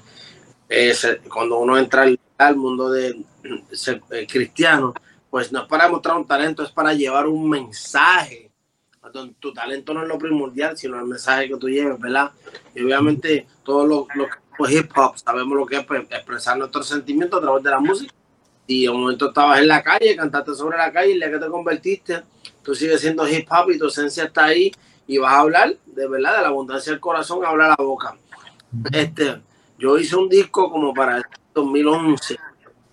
El 2011 eh, yo conocí a Dios en la misión y conocí a Dios estando prófugo de la justicia y, y, y, nunca he dejado de conocer a Dios, lo sigo cada, se manifiesta en cada situación de mi vida hasta el día de hoy. Eh, y obviamente he sido partícipe de su amor, de su misericordia. Eh, pero cuando yo hice el disco en el 2011, nunca lo hice a manera de comercializarlo, no por nada malo, no tengo nada en contra de eso, sino no, no tenía la mente ni la, o no, me estaba dedicando a eso. Lo hice porque en realidad fueron canciones que nacieron de mi corazón, eh, basadas en experiencias que estaba viviendo con Dios durante esos procesos, sea experiencias de sanidad de cosas de mi pasado, eh, sea eh, cosas que estaba batallando en el momento. Y para cada una de esas cosas, pues una de las terapias que he utilizado ha sido escribir música, cantar. Y para mí, pues, esa no fue la excepción, simplemente que estaba eh, plasmando las experiencias que estaba teniendo con Dios. Nunca hice el disco de hacer un disco, tales temas, así, así, así. Sí, sí, obviamente era duro así, hacer un disco, pero no, voy a pegarle este, voy a hacerle, no, no fue, no fue así. Las cosas se fueron dando en el proceso, terminé siendo que para el disco como 15 canciones El disco se llamaba Adiós, lo que es de Dios. De hecho, está subido en algunas plataformas. Yo no lo tengo ni subido ni, en mis canales, porque en ese tiempo toda esta cuestión estaba comenzando todavía, no estaba, tenía tanto auge. Y yo no tenía mucho conocimiento de lo que era, tú sabes, la plataforma y todo eso. Y un, y un, y un hermano pues, un canal, pues me, me, pidió, yo, mira, yo lo que creo que en realidad las canciones lleguen, que el mensaje corra por el mundo sonó. Mientras más gente lo tenga, más lo difundan, mejor. Pero nunca le di una promoción. Ni nada. Ahora sí te puedo decir que eh, mucha gente no sabe que ese disco está ahí, se llama Adiós, lo que es de Dios. Es porque mi último mixtape es, claro, en ese tiempo se llamaba El César, no el César. Y aquí, pues, eh, habiendo, ¿verdad? Eh, la transformación, pues, en vez de al César, no el César, era Dios lo que es de Dios. Era bien diverso, mucho hip hop, pero también tiene muchas cosas comerciales que nunca había hecho ni en lo secular, como eh, tipo merengue house, así, este, diferentes otras, dance hall en ese disco. Hizo muchas fusiones, pero el hip hop y la lírica siempre presente. Y los invito a que lo vayan y lo escuchen, un disco bien interesante porque verdaderamente desde la introducción hasta el, hasta, eh, así se llama la primera Génesis, la última Apocalipsis, y cada uno pues habla de lo que, de lo que su nombre, ¿verdad? del nombre que lleva. Yo lo escuché, yo lo escuché. ¿Quién lo escuchó, dice? Yo lo escuché. Ah, escuchaste, ya, mira qué bueno, qué bueno, Eri. Este, y entonces, pues, así fue mi experiencia, en verdad, en base a eso. Obviamente, yo tuve la oportunidad, mucha gente no sabe en esta parte de, de verdad, de, de, mi, de lado mío, eh, tuve la oportunidad de, de, de ser misionero en Venezuela, en Haití, eh, República Dominicana, varias ocasiones, eh, Panamá, y, y, fue una experiencia gratificante. Estuve un tiempo desaparecido y todo eso, y era verdad que estaba de misionero metido. Eh, tuve pues, mis experiencias pastorales también, dirigí grupos de jóvenes adultos. Eh, yo, yo, este, yo soy ministro celebrante, yo caso gente. este, y, y, y TNT, perdóname, perdóname, TNT. Es que eh, lo último que, que, acabas de decir, pues no lo escuché bien. Eh, eh, tú eres, eh, si alguien escucha y lo puede repetir, porque como que entendí que él cazaba gente, ¿verdad? Sí, sí, sí, sí. ¿Cómo fue? ¿Cómo fue? Excelente, oye, con esos audífonos y todo, y hablando me sigue yo, ¿qué está pasando? ¿Ah? Oye, repite por favor lo último que estabas eh, diciendo, eh, donde Que yo soy- mencionaste que ca- casas personas. Sí, yo soy ministro celebrante. Aquí en Puerto Rico tengo licencia para casar personas. Este, y obviamente, pues, tengo unas experiencias y ¿verdad? algunas cosas, lo que fue consejería matrimonial y todo eso, lo cual me gusta hacerlo antes de casar las, ¿verdad? La- la- las parejas. Este, y más que todo darles a entender, porque a veces la gente se casa por emoción o por, ¿verdad? o por cosas, pero darle a entender qué hay antes de eso, ¿verdad? Y después de eh, eso, es Claro. firmar- eso es como firmar un contrato y estar seguro de que saben lo que están haciendo y tienen la conciencia de lo que están haciendo, pero pues esos son otros temas. Pero sí, este, basado en lo que es la música, eh, para mí, yo quería añadir, la primera vez que yo escuché un rap eh, cristiano y, y, y, y fue en el año 1989. Yo estaba en el colegio San Juan Bosco en Cantera. Yo soy de- del área de Cantera y todo eso. Y el colegio que estoy es un colegio católico. Eh, yo había un grupo, recuerdo quiénes son porque eran amigos míos que estudiaban conmigo, Pipo y otros más. Y ellos tiraron una canción, los que vienen de esa época, no sé, Special Lady, a lo mejor tú te acuerdas de esto, BK, que se llamaba Creo en Dios. Y usaban un sampling de Álvarez Guedes. Porque yo creo en Dios. Oh, Creo, sí. creo, Sí, creo, sí, sí, creo- sí, sí, claro, creo en. Dios. Ok, ese fue el primer rap cristiano Oh que yo escuché, God. mucha, mucha gente a lo mejor no lo recuerda. Porque Sí, ahorita, sí, sí. Creo, wow. mientras Mr. P estaba hablando, primero VK estaba Es hablando. verdad. y Sí, cuando, sí, sí. Cuando VK empezó a hablar, yo dije, ya yo estoy bien perdido en esta, en la historia de aquí, yo sí que estoy bien perdido, porque esta gente llevan toda la vida siendo cristiano. Yo, so, yo estoy ahí calladito, ¿me entiendes? Usted sabe que yo hablo mucho, oye, espérate, yo, lo que yo no sé, yo no hablo. Cuando vi que ella empieza a hablar de la historia y todo eso, yo, wow, qué brutal, vi que en tal año. Y yo estaba, empecé a pensar yo acá, ¿cuál fue el primer rap cristiano que yo escuché? Y yo no lo encontraba en mi mente y decía, yo no recuerdo cuál fue. el-". Y de momento recordé ese tema. Y ese tema, les voy a decir, les voy a dar un, un hint, porque ellos, son, ellos estudiaron conmigo.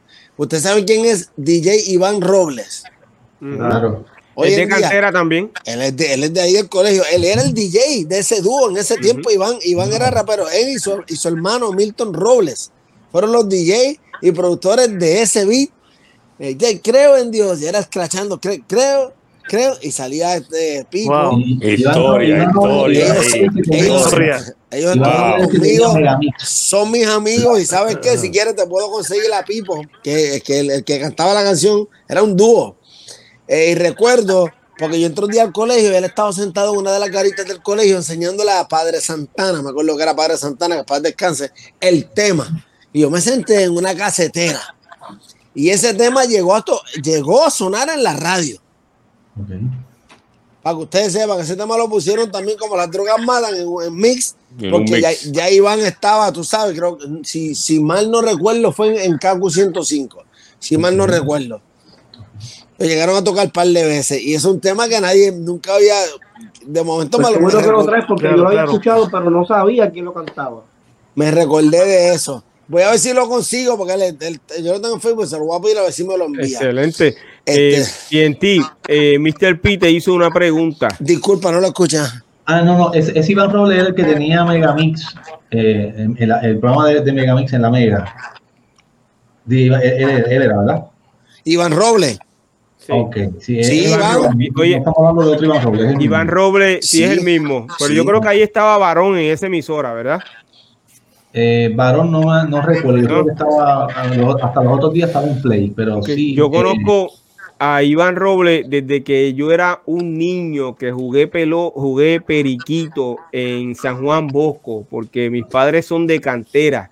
Eh, yo básicamente estudié en las escuelas de, de cantera y barrio obrero. Esas son mi gente. Eh, conozco a Iván Robles, a su hermano y a su papá, ¿verdad? Que todavía no sé eh, si está vivo, pero ellos tenían un equipo de pelota y yo jugué eh, en ese equipo de pelota.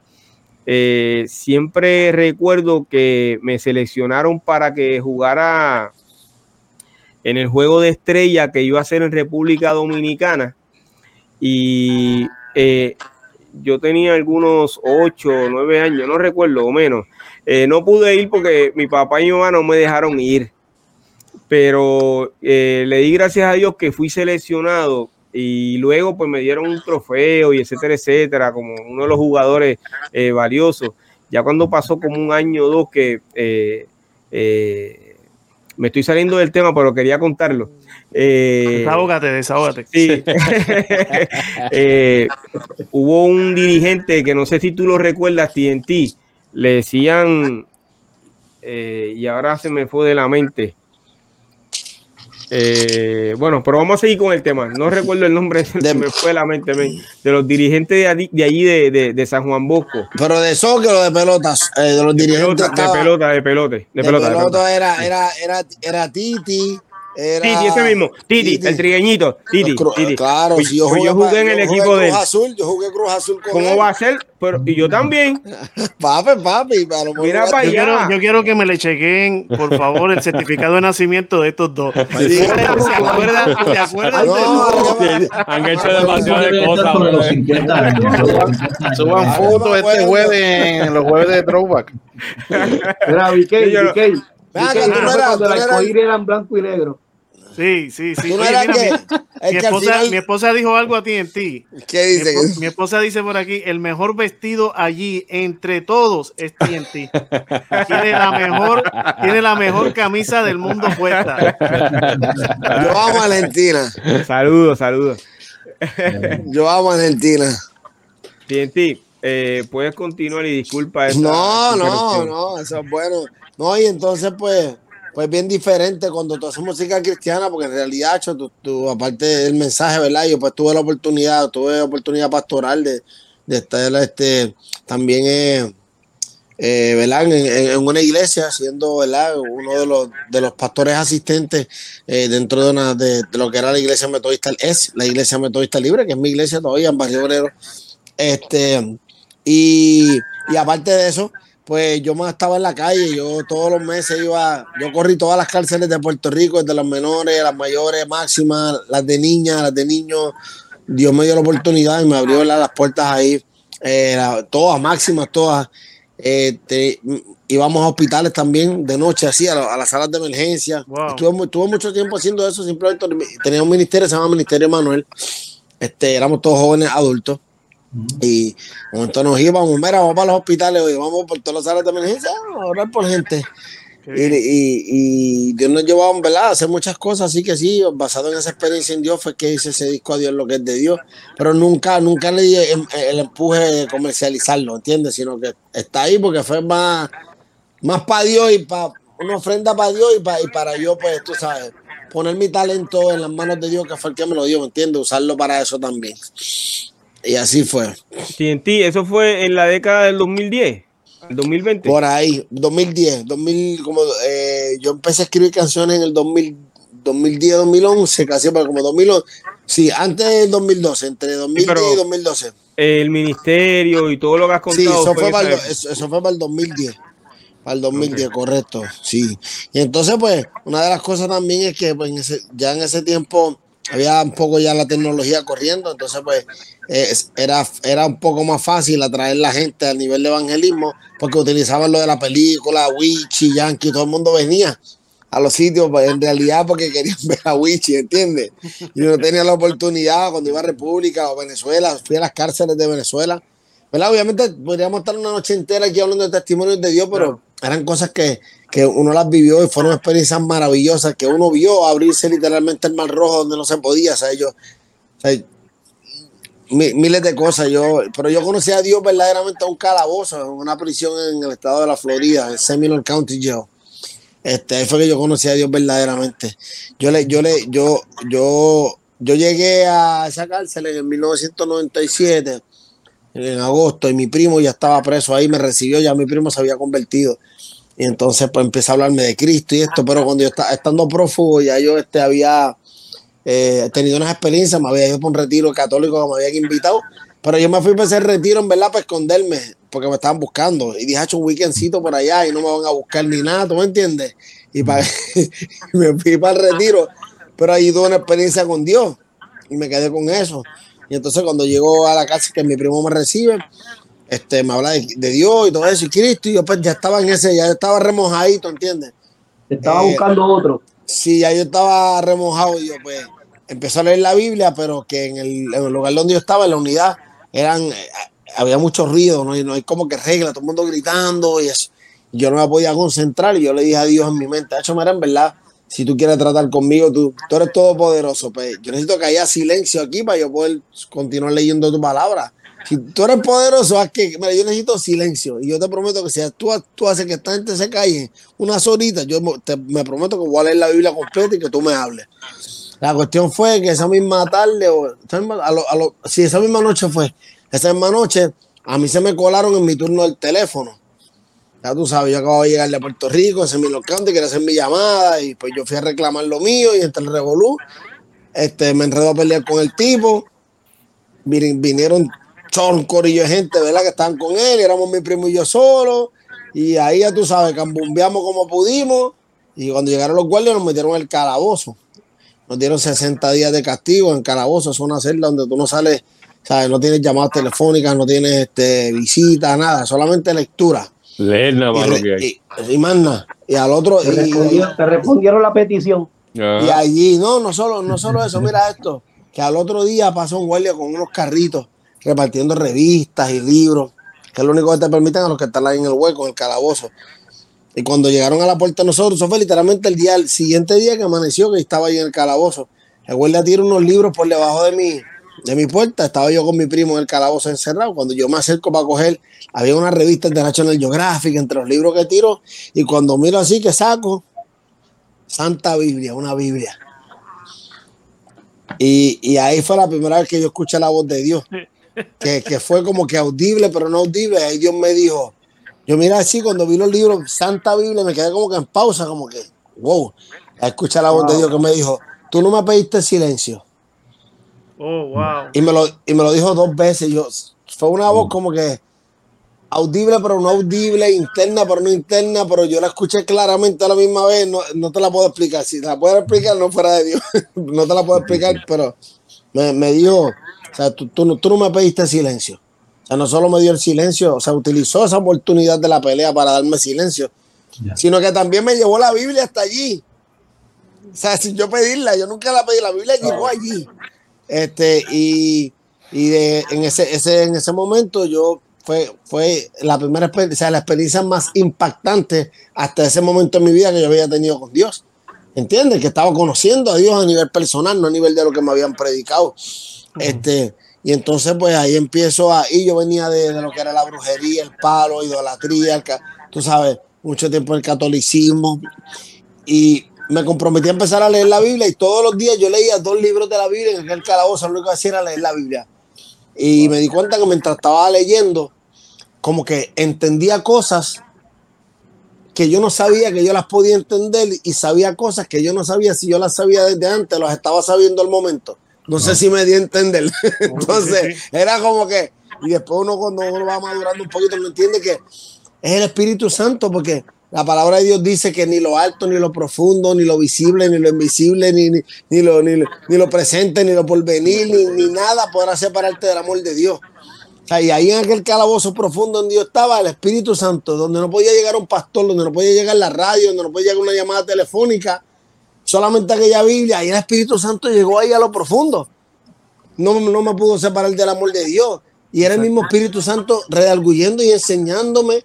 Y, y- y- para mí, una de las experiencias que yo puedo contar en base a mi vida es que, mira, yo tuve la oportunidad de ser, eh, o sea, de ser enseñado directamente por el Espíritu Santo, yo no sabía tres pepi. Bueno, papi, cuando yo abría la Biblia la primera vez, que la abrí en Mateo, que empezaba, eh, fulano, hijo de Melquisede, Melquisede, hijo de un chorro de nombre, y yo decía, papi, ya empezamos mal aquí, yo no entiendo un pepino de lo que, ¿sabes? Ya empeza- arrancamos mal, pero vamos a empezar por ejemplo, yo ya todos esos nombres, y yo decía, papi, pero estos nombres aquí, ya, que yo no lo La podía, yo no lo Sí, podía ni leer casi, no lo podía ni leer casi yo, pero que no entiendo.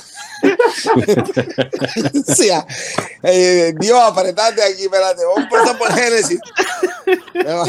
Cuando empezó por Génesis, en el principio, Dios, yo, esto es un poco, esto es más digerible, tú sabes. Hay que empezar por el principio. Por lo menos esto es más digerible. ¿no? No, pues yo siempre le escuchaba que la gente decía, no, los evangelios, los evangelios. Y ese día algo me dijo, Hacho, los evangelios, vamos que antes son los evangelios. Hacho, el primero, Mateo. Esta es la gen- genealogía. Mira la primera línea. Esta es la genealogía de Dios, papi. Papi, arrancando, yo dije, ¿eh? Por eso es que yo. Viste, Dios, ahora tú entiendes. señor.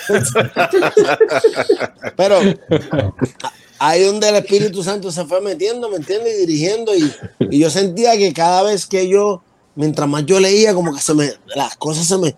Y empezó a ver un. Se pueden reír, no problema. Es que me imagino, me imagino, me imagino que llega un momento en que ya después de que leíste todos los, los primeros libros y todo, y llegaste después a Mateo, dijiste, ah, genealogía, eso lo sé yo. Mira, Eso, este, que- eso es un que- quitado. eh, este, eh, yo dije, este me lo sé hasta de memoria, y lo cual es el papi. Cuando llegó a Mateo le dijo, ay, ahora, ¿qué pasó? ¿Qué pasó? Eh, eh, TNT, Ajá. eh, eh, tengo un comentario en el, en el chat eh, donde aficionado Carpools eh, dice, poderoso, soy apartado y me estoy gozando aquí. Amén, amén, amén. Qué bueno. Amén. amén. Y, y qué bueno. Y mira, yo estando en ese calabozo tuve las mejores experiencias y vi mila- milagros allá adentro que te puedo contar que tú dices, no olvídate de eso, pero fui leyendo y la misma, la misma palabra empezó a transformarme por sí sola, era como mágico, como que yo leía y cosas empezaban a pasar en mi mente. Uno de los conflictos que yo empecé a tener con Dios es que yo estaba este, cuando yo estaba prófugo, este, la palabra dice que el diablo se disfraza de ángel de luz para engañar si es posible a los escogidos. Y entonces, pues, yo cuando empezó el revolú, que estaba prófugo en el estrella, yo tenía una novia que era abogada y ella visitaba una señora que leía, la, tú sabes, la- la- las cartas y esas cosas. Y me dijo, ah, yo fui a una consulta hoy y me hablaron que tu novio, que tiene esto, que lo otro, que para aquí, que lo están buscando, que los federales, que bro, y todo, le dijo toda mi vida y todo. Yo, que qué, que va, que va, que va, que lo van a yo.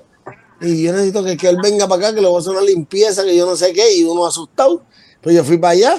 Y entonces, cuando estaba allí, yo veo que ella tiene un crucifijo, una Biblia abierta. Y yo dije, pues este, aquí está Dios, tú sabes. Y entonces, pues, me relajé un poquito y empecé en ese revolú hasta que terminé, así, ¿verdad? Este, siendo parte de la religión haciendo hasta pacto. Entiendo lo que te estoy diciendo con, lo que fue el palo y, y el espiritismo, más que todo, y santería. Pero fui muy prematuro y fui muy nuevo, no tuve mucho tiempo, pero sí en ese momento, pues, buscando una alternativa y una salida a mi problema pues, pues, pues me dejé seducir pensando, porque vi la Biblia abierta allí eso y me hablaba de Dios y todo, y veía la figura y yo pues no se me hizo tan raro, ¿entiendes? Pues eso es lo que yo veía en la iglesia católica cuando yo estaba chamaquito, siempre criado y eso, pues normal. La cuestión es que, que tuve conflicto con eso porque me gustaba, me gustaba la religión. Y cuando empezó a bregar esos conflictos con Dios, que empezó a ver del éxodo, no te hace la imagen de nada en el cielo, Salmo 115, Dios es de yeso y madera, tienen ojos y no ven, boca y no pueden hablar. Este, y, y- y- y la misma palabra seguía chocándome con, con cosas que yo pensaba en mi mente y, me- y la Biblia siempre me contestaba algo sin yo habérselo preguntado. Mm. Y eso empezó como que a romper mi, y empezó como que a transformar mi vida, empezó como que a, a traer cosas que, que, que uno, que, que uno, ¿verdad? Todavía tiene eh, tiempo para remediar con familiares, con esto, situaciones, ¿verdad? Y empezó el tiempo de sanidad, este, hasta que me soltaron del calabozo ese, y yo salí del calabozo a predicar la palabra en la cárcel.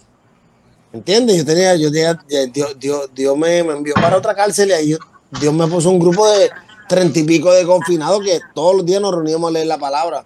Wow. Este, y, ¿verdad? Y a, y a- y a predicar y todo eso. Y nada, eh, hay muy demasiado, sería demasiado contarte, pero sí, esa fue mi experiencia con Dios y todo eso. Y como yo conozco a Dios, este, pidiéndole silencio, pidiéndole silencio, papi. Cuando, silencio, cuando me dieron 60 días en el calabozo, yo le dije, ya, yo, pero no era para tanto, papi. 60 Eran dos días. horas, tú le pediste dos horas. Hacho, me dieron más que. Jesucristo. Me dieron más que Jesucristo Juan el Bautista, que dieron 40 días. Me dieron 60, papi. Y necesitaba yo más tiempo, era para cocinarme. Sí. Con esas Eh, palabras. Gracias, gracias a TNT, de verdad, por, por, por darnos tu testimonio. Poderoso, poderoso, Eh, de verdad que sí, men. poderoso. Eh, Mr. P, ¿tienes Sí. alguna pregunta que hacerle a, a TNT? Bueno, TNT, eh, hermano, te felicito, un testimonio súper súper bonito.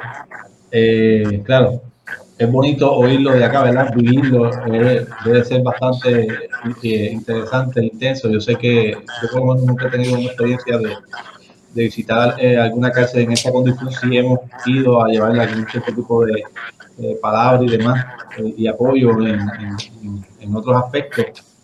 Eh, mencionaste ahorita que cuando escuchaste por primera vez eh, a alguien cantando rap cristiano, mencionaste unos nombres.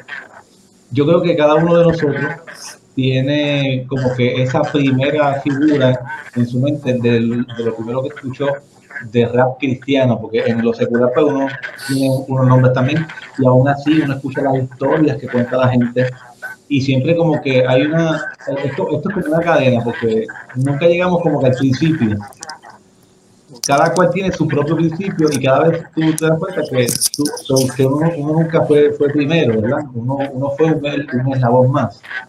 Eh, ¿Tú sientes que dentro del, del género cristiano eh, tú, tú has cumplido o, o tú sentiste que, que- que fue realmente Dios quien te dijo, mira, yo quiero que tú funciones en el, en, en el, en el, en el ambiente cristiano y que, y que te vayas en esta dirección? O sea, ¿esto fue algo que Dios te lo, te lo puso en tu corazón, Él te lo habló, te lo dijo? O simplemente tú lo seguiste por instinto porque No. que era- que debías eh, eh, eh, continuar o caminar. Yo, yo, mira, yo me identifiqué mucho con la, con la historia de David, cuando yo estaba creciendo en las cosas del Evangelio. Eh, y, y para mí, y para mí, cuando empecé a hacer música, fue como cuando David empezó a danzar. Como los locos, que sentí una emoción, por Dios, un agradecimiento que simplemente estaba canalizando esa energía y esa y ese sentir a través de, de sus danzas. Estaba simplemente soltando y lo miraba, mira este, qué ridículo, pues. Llegó un momento en mi, vi- en mi, vida como que estaba tan, tan lleno de ese agradecimiento y yo, acho, que qué brutal, yo, wow. Eh, y obviamente, al ser uno rapero de naturaleza y viniendo de la cultura, pues, ¿cuál es la manera más brutal de adoración que yo puedo darle al Señor donde yo pueda llevar mi adoración al nivel máximo? Papi, rapeando. Nadie lo va a adorar mejor que yo así. ¿Entiendes lo que te estoy diciendo? So, so, podía haber hecho, podía haber me, me he puesto a escribir canciones para otros cantantes, para otros artistas, otros géneros, otras cosas. Pero era algo que quería hacerlo yo conmigo, era un agradecimiento, era decir, wow, quiero poner a correr mi talento y quiero darle la máxima adoración a Dios con lo que voy a hacer. Y utilicé pues el- la máxima herramienta que tengo para poder hacer eso, donde, donde yo podía desarrollar mi máximo nivel, ¿entiendes? Eh, ¿verdad? Como, como liricista y todo eso para dárselo a Dios. Y, y- ustedes como exponentes, BK Rap, Special Eric, eh, no, no he hablado mucho con DJ Cooley, no, no sé exactamente qué, porque yo sé que todos tenemos nu- nuestra historia, pero este, para, para ese tiempo, eh, eh, ¿era, era fácil producir música en esta dirección cristiana? Eh, eh, ¿Era fácil encontrar gente que trabajara lo que ustedes estaban desarrollando? No, no, no, eso lo tuve que hacer. Eso, en mi caso, en mi caso tuve que hacerlo yo. Tuve que comprar mi, mi propia máquina. Me, me acuerdo que la primera vez fue con un Casio. Este, después subí a una, una Yamaha y después a un este, DR5 y después, o sea, fui escalando haciendo mis propias cosas porque no había quien me lo hiciera. En ese momento no había na- nadie que me lo hiciera. Y quien me tiraba a mí, este, no voy a decir nombre, pero era uno, un pastor muy conocido de Guayama, eh, de esa área de por allá, que, chacho, yo era el hijo del diablo por hacer esas cosas. Entonces, mira, yo tenía pastores que me llamaban y me decían, yo quiero que, yo quiero que tú vengas, este, pero, pero para que hables con mi hijo. Yo quiero que venga y hables con mi hijo. Entonces yo decía, pero pastor, ¿usted quiere que yo vaya y ministre en la iglesia? No, no, no, para la iglesia no. Yo nada más quiero que tú vengas, hables con él, él le gusta tu música y, o sea, en otras palabras, tú eres bienvenido hasta mi casa y todo, si tú quieres, pero para el altar no, para el altar no. Entonces fue difícil. Ahora, eh, yo estaba en Estados Unidos, cuando, cuando yo empiezo acá, yo estoy en Estados Unidos. Eh, cuando, cuando yo veo que comienzan otra gente a salir y, todas esas cosas, o sea, que ya se estaba, eh, que, que había más y más y más y más, este, eh, llegó un momento en el cual, yo tengo que ser bien sincero en esto que voy a decir ahora, llegó un momento en el que, eh, mira, te voy a decir más claro todavía, en estos días escuché a alguien que dijo estas palabras y lo dijo bien orgulloso. Todavía está esto, yo no lo comprendo y si, y si tengo que crecer en esa área, pues le pido a Dios que me dé sabiduría para, para crecer en esa área. Pero una persona cristiana, rapero cristiano, dijo en estos días lo siguiente, dijo, los que estaban antes, los que estaban antes, ellos eran cristocéntricos. Pero nosotros, nosotros, nosotros somos comercial. Desde mi punto de vista, si voy a hablar de Cristo, de mi punto de vista, yo, yo, no tiene nadie que estar de acuerdo, pero de mi punto de vista, yo siempre he sido cristocéntrico. Y debo decir también que me cerró muchas puertas. Me cerró muchas puertas el ser tan cristocéntrico en, en muchas áreas. Mucha, mucha gente está esperando a veces algo más comercial. Pero este fue duro, fue duro. Al principio fue muy duro. Y, y, y Special, porque ya cuando yo ya cuando yo escuché de Special, pues ya yo estaba en los medios. Y Special era de los, de los pocos que también sonaba bien pesado y bien moderno para esa, para esa época cuando rascaste. Y yo sé que tú tuviste al lado muchísima gente, te tuviste, hablaste, entre otros productores, pero también trabajaste algunas cosas con Lutec. Y Lutec era un, du- un duro en, en la parte de elaborar pistas y eso. ¿Cómo, cómo fue esa experiencia contigo? antes de Lutec yo había grabado unas canciones, pero no había sido como, como profesional, como para la radio o algo así. Simplemente la eh, conocí a esta persona, me llevó a la casa, había un piano, hicimos como si fuera un MIDI, una, una base, y yo grabé unas voces y tenía unas canciones ahí, pero esas canciones nunca las utilicé como para grabar, re- regrabarlas. Pero tenía otras canciones, pero yo tenía una lucha que quería hacerlo, quería hacer algo para el Señor a través de, lo que yo sabía hacer, pero no sabía si iba a ser aceptado. Porque cuando, cuando yo entro en, en la fe, yo entro en una iglesia bien tradicional. Entonces eh, me fue un poquito cuesta arriba, pero así buscando y buscando y buscando, este, eh, me presentan a Lutec. Voy al estudio de Lutec cuando estaba, donde vivía en Bayamón, Levitown.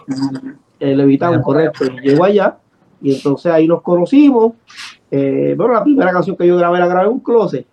O sea, cuando, come- cuando comenzó el estudio del, y, y, y él tenía su equipo acá y la cabina era el closet. Este, y así fue, se fue, él fue desarrollando hasta que ya tú sabes la nave que él montó después, donde ahí se hizo el disco de, ahí yo hice el disco de Levita, ¿acuerdas el disco de Levita? Ese disco Levita. salió creo que para el 2001. Yo lo hice con Luther lo produjo completo.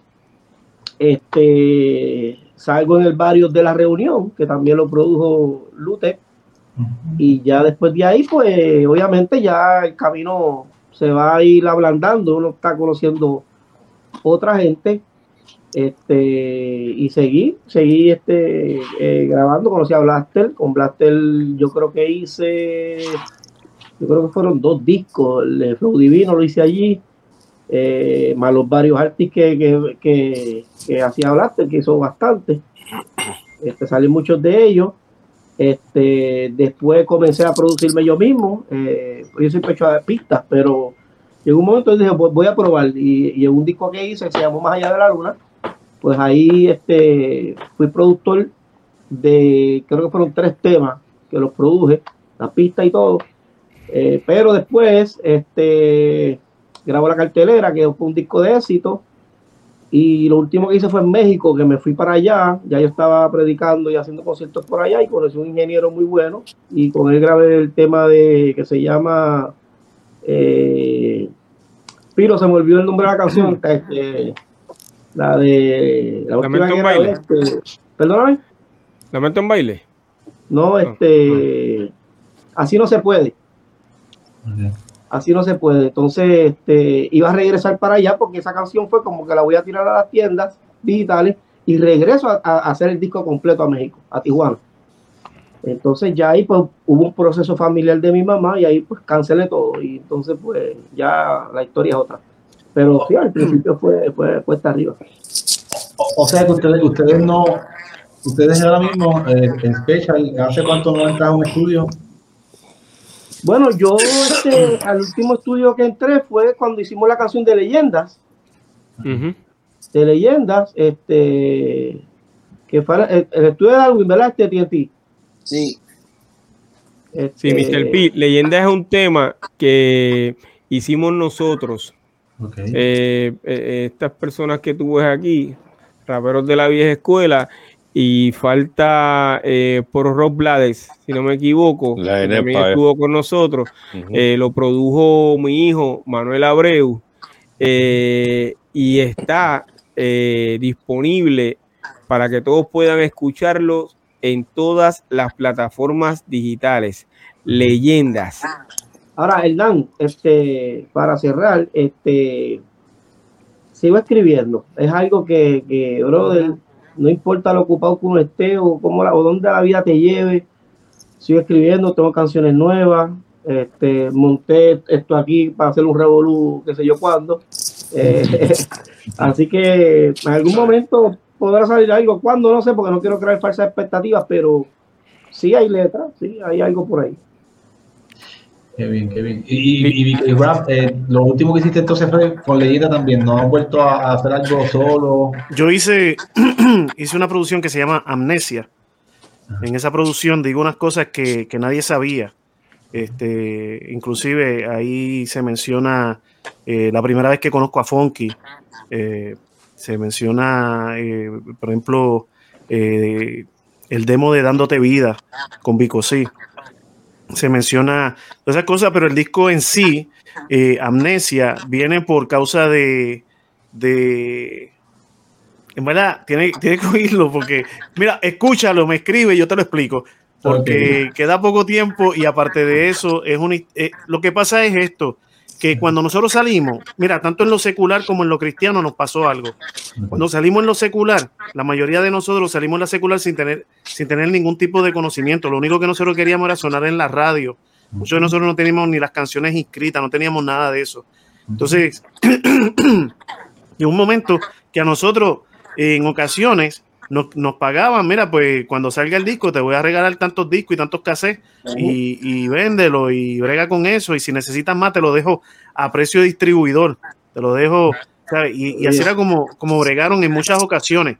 Nosotros pensábamos que, se, que así era como se trabajaba, porque así era, esa era la regla. Y entonces cuando venimos a los cristianos, pues también teníamos el deseo, como dice TNT, de hacer algo para exaltar a Dios, para darle a Dios nuestro talento, nuestro, eh, lo que había depositado en nosotros, ese tipo de cosas. So, eh, cuando, cuando hice, hice, hice, muchas cosas que, que le doy la gloria a Dios por eso, pero yo no, a mí no se me han olvidado, se les olvidó a quien se las hice. Por eso el disco se llama Amnesia. Okay. Se llama Amnesia. Y hay un tema, eh, ese tema en específico, trata acerca de, de, una persona que, o sea, si, tú, si tú inspiras a alguien para hacer algo, eso es, eso es algo bonito. Que alguien te diga, mira, me sentí inspirado para hacer esto. Pero cuando te plagean una canción, ya eso es otra cosa. Ya. Ya eso es otra cosa. Y aunque no es un disco de tiradera, pero uh -huh. tuve que tirarla. Okay. Oye, eh, Mr. P, cuando tú eh, yo, yo, entiendo que has escuchado en algún momento dado a dos eh, eh, raperos cristianos en una tiradera. ¿Sí? ¿O me equivoco? Eh, bueno, en el pasado se creó un concepto que iba en esa dirección para algo un concierto que se estaba haciendo, pero fue como una, una estrategia. Cara a cara. Cara a cara, sí. Ok, o sea, pero, ese, pero Ah, perdóname. Manny Montes y Funky. Ah, ok. Yo pensé que era Manny Montes y el rapero. Eh, que hace poco tiempo eh, eh, se convirtió. Farruko. No, no, él. Eh, él ese mismo, ese mismo. Él se oh, llama, eh, el, el Zika, nombre artístico, el Zika, el Zika, el Zika. Tremendo rapero, eh, okay, tanto okay. en lo secular como, como, como en lo cristiano. Okay. Tiene mucho talento, pero creo que en una ocasión eh, escuché una, esa controversia. Oh, no, sí, sí. No, no, recuerdo la canción si la cantaron, pero sí, eh, entiendo que sí, que yo creo que escuché la parte de Manimonte. Sí, yo, yo no, no, estoy bien familiarizado con el tema. Te, si abordo algo, quizás a lo mejor peco de eso, pero sí lo que pudiera recordar quizás fue alguna discrepancia que tuvieron en, en, en, opiniones y quizás por ahí fue que entró la cosa, pero realmente no, no seguí esa historia bien. Te, te pido excusa por eso. Ok. Eh, Piro, eh, ya, que, ya que mencionamos a Manny Monte, quiero hacer un, una pequeña paréntesis Ajá. a todo esto. El día 15 de abril en, en Davenport, en Florida, va a haber un evento. Eh, la esposa de Manny Monte está pasando una situación muy delicada de salud, la cual yo no, no puedo hablar de, de, esa situación, pero sí puedo decir que el día 15 de abril se va a hacer este, este, este evento donde muchos raperos cristianos vamos a darnos cita en ese lugar, a venir de, de muchas partes de, de pues, de, del mundo. y ¿Vienes este, para acá? Voy a estar allá. Y llego yo, resido, yo resido en Davenport. Ah, pues te voy a ver entonces, a lo mejor. Yo llego, llego, el, llego el 14, el 15 es el evento, pero de ahí sabemos. me llevan al aeropuerto otra vez porque ya el 16 pues tengo que estar en la iglesia. Pero este va a ser un evento muy bonito, todo esto completamente gratis, es para, para si, si el Señor lo permite, levantar una ofrenda y ayudar a Manny Montes, o sea, levantando las manos a Manny Montes en esta situación donde pues hay unos gastos médicos bien grandes, él no ha podido ni salir ni nada de eso por causa de, de, cuidar a sus hijos y a su esposa y todo eso. Y es algo bonito porque eh, estamos haciendo lo que estamos haciendo aquí nosotros, uniéndonos, uniéndonos para, para tú sabes, levantar, levantar el género, levantar la gente, eh, levantarnos los unos a los otros. So, para aquellas personas que quieran sí. ir. Seguro que sí. Eh, muchachos, eh, vamos a, a, a despedir a Mr. P. Eh, yo quiero eh, darte las gracias eh, por aceptar nuestra invitación y un día como hoy tan importante. Para mí hoy este podcast es uno de los más importantes que, que de lo que hemos hecho y lo que haremos, ¿ok? Hasta el año que viene, que quiera yo que podamos estar juntos por varios años haciendo este concepto. Y el año que viene, pues ya tú sabes que tienes una cita aquí. Y si en algún momento dado tienes un proyecto que quieras presentar, tú no dudes en llamarme, que eh, nosotros estamos todos los lunes eh, a las 9 de la noche en vivo, ya tú sabes que es en vivo, ¿ok? Eh, eh, a través de todas las redes sociales. Hace mucho tiempo que no, que no hablaba contigo. La última vez que nos vimos, nos vimos en un puesto de gasolina. Eh, me alegré mucho, de verdad, porque llevamos tanto tiempo sin hablar. Eh, eh, en el pasado estuvimos juntos haciendo unas cositas, me diste la mano, siempre te lo voy a agradecer. Y hoy te agradezco de todo corazón que tú hayas estado con nosotros aquí. El, el panel no sabía que tú ibas a estar. O sea, que yo básicamente sorprendí a Vicky y sorprendí a Eri y a Mr. P. Este, a, yo, a, a TNT. Eh, ellos no lo sabían. Yo dije, lo voy a tener de sorpresa, pero yo, eh, ellos saben que yo estaba buscando una persona y que el jueves, cuando terminamos de hacer un, de, de- de- de transmitir un episodio, hablamos de esto mismo. Entonces me fui eh, desde el jueves pensando en Mr. P. Yo estuve pensando en Mr. P y mientras hoy estaba haciendo algo de esto mismo, pues entonces llamó a Mr. P que rápidamente, sin ningún problema, él, o sea, eh, sí, sí, te voy a enviar el email ahora. y yo me sentí contento, de verdad. Yo bajé todos los niveles, wow. Eh, ¿Por qué? Porque para mí es importante eh, que una persona como tú, eh, que ha sido, y lo repito, uno de los mayores precursores de la música urbana cristiana, eh, y que le ha dado tanta exposición a, a tanto y a tantos raperos que hoy son eh, estrellas dentro de la música cristiana. Y, y- y a, y a- y a los nuevos talentos que, lo, que bien lo mencionaste ahorita, eh, pues yo creo que no debería estar otro que no fuera tú el que estuviese aquí Así con es. nosotros. Esa es No, mi opinión.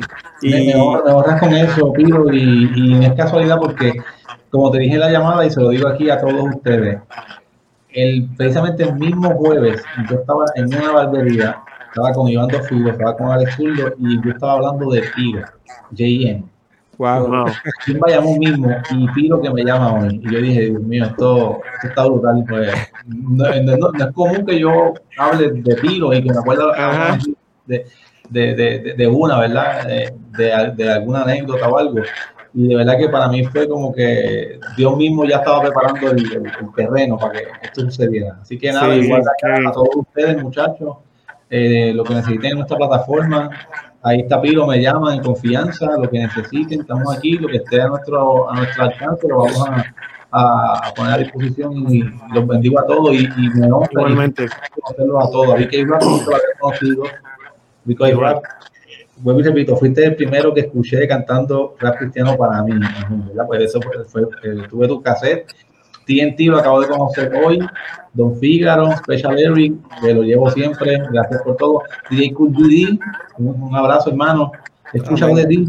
Y no sé, me voy a quedar después por ahí escuchando porque quiero seguir conociendo Excelente. más lo que están haciendo ustedes en este, en este podcast. Excelente, pues muchachos, vamos a darle un aplauso a, a Mr. P. Oye, ya Un placer, un privilegio, una bendición. Seguro que sí. Un abrazo. Eh, Éxito, brother, ¿ok? Mira, Piro, Ya tú sabes cómo es. este, yo, yo pienso que antes de, antes de que Mr. P se vaya, antes de cerrar la programación, vamos a cerrar con una oración. Este, y que no sea BK que la haga el pastor, que siempre le toca a él, eso es lo común, así que necesitamos que un voluntario en esta noche quiera cerrar Pues, el programa con una oración. Pero entonces eh, nos quedamos con, con Mr. P. ¿Quieres que Claro, Ahora es, que, ahora es que nos vamos a comer el postre y lo van a sacar.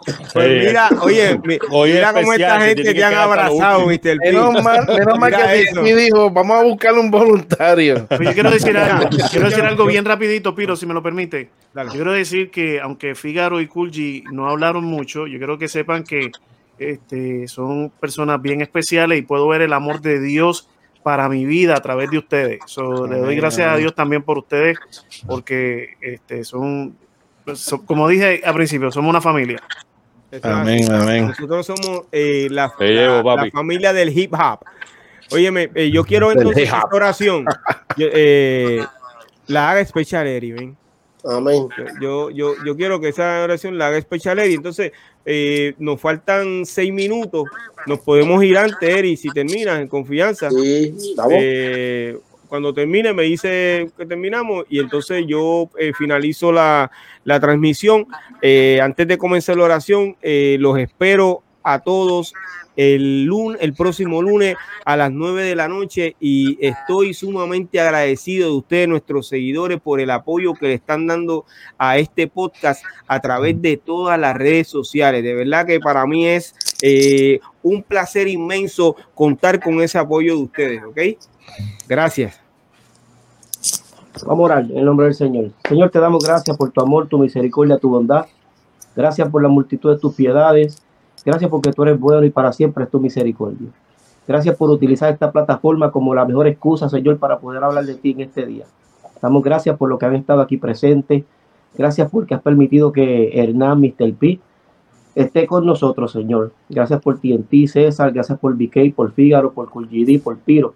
Y cada uno de nosotros, Señor, nos utilizamos como punto de contacto para que a través de nosotros bendiga a nuestros familiares, Señor. Sigue añadiendo sabiduría en Mr. P, Señor, cuídalo, su entrada, su salida, su acostar, su levantar. Señor, que en todo momento siempre él pueda entender que la obra que tú comenzaste en él la vas a terminar, Señor. Nosotros creemos en esta oración porque oramos en el único nombre que tú respondes por los méritos de Yeshua, Jesucristo, nuestro justo y santo Mesías. Amén. Amén. Amén. Amén. Amén. Amén. Gracias, Señor. Gracias. Amén. Y en el primer capítulo ahí estoy yo. No quiero que te ofenda, pero yo soy la historia. Me llama leyenda. Ah, no quiero que te ofenda, pero yo soy la historia. Soy leyenda.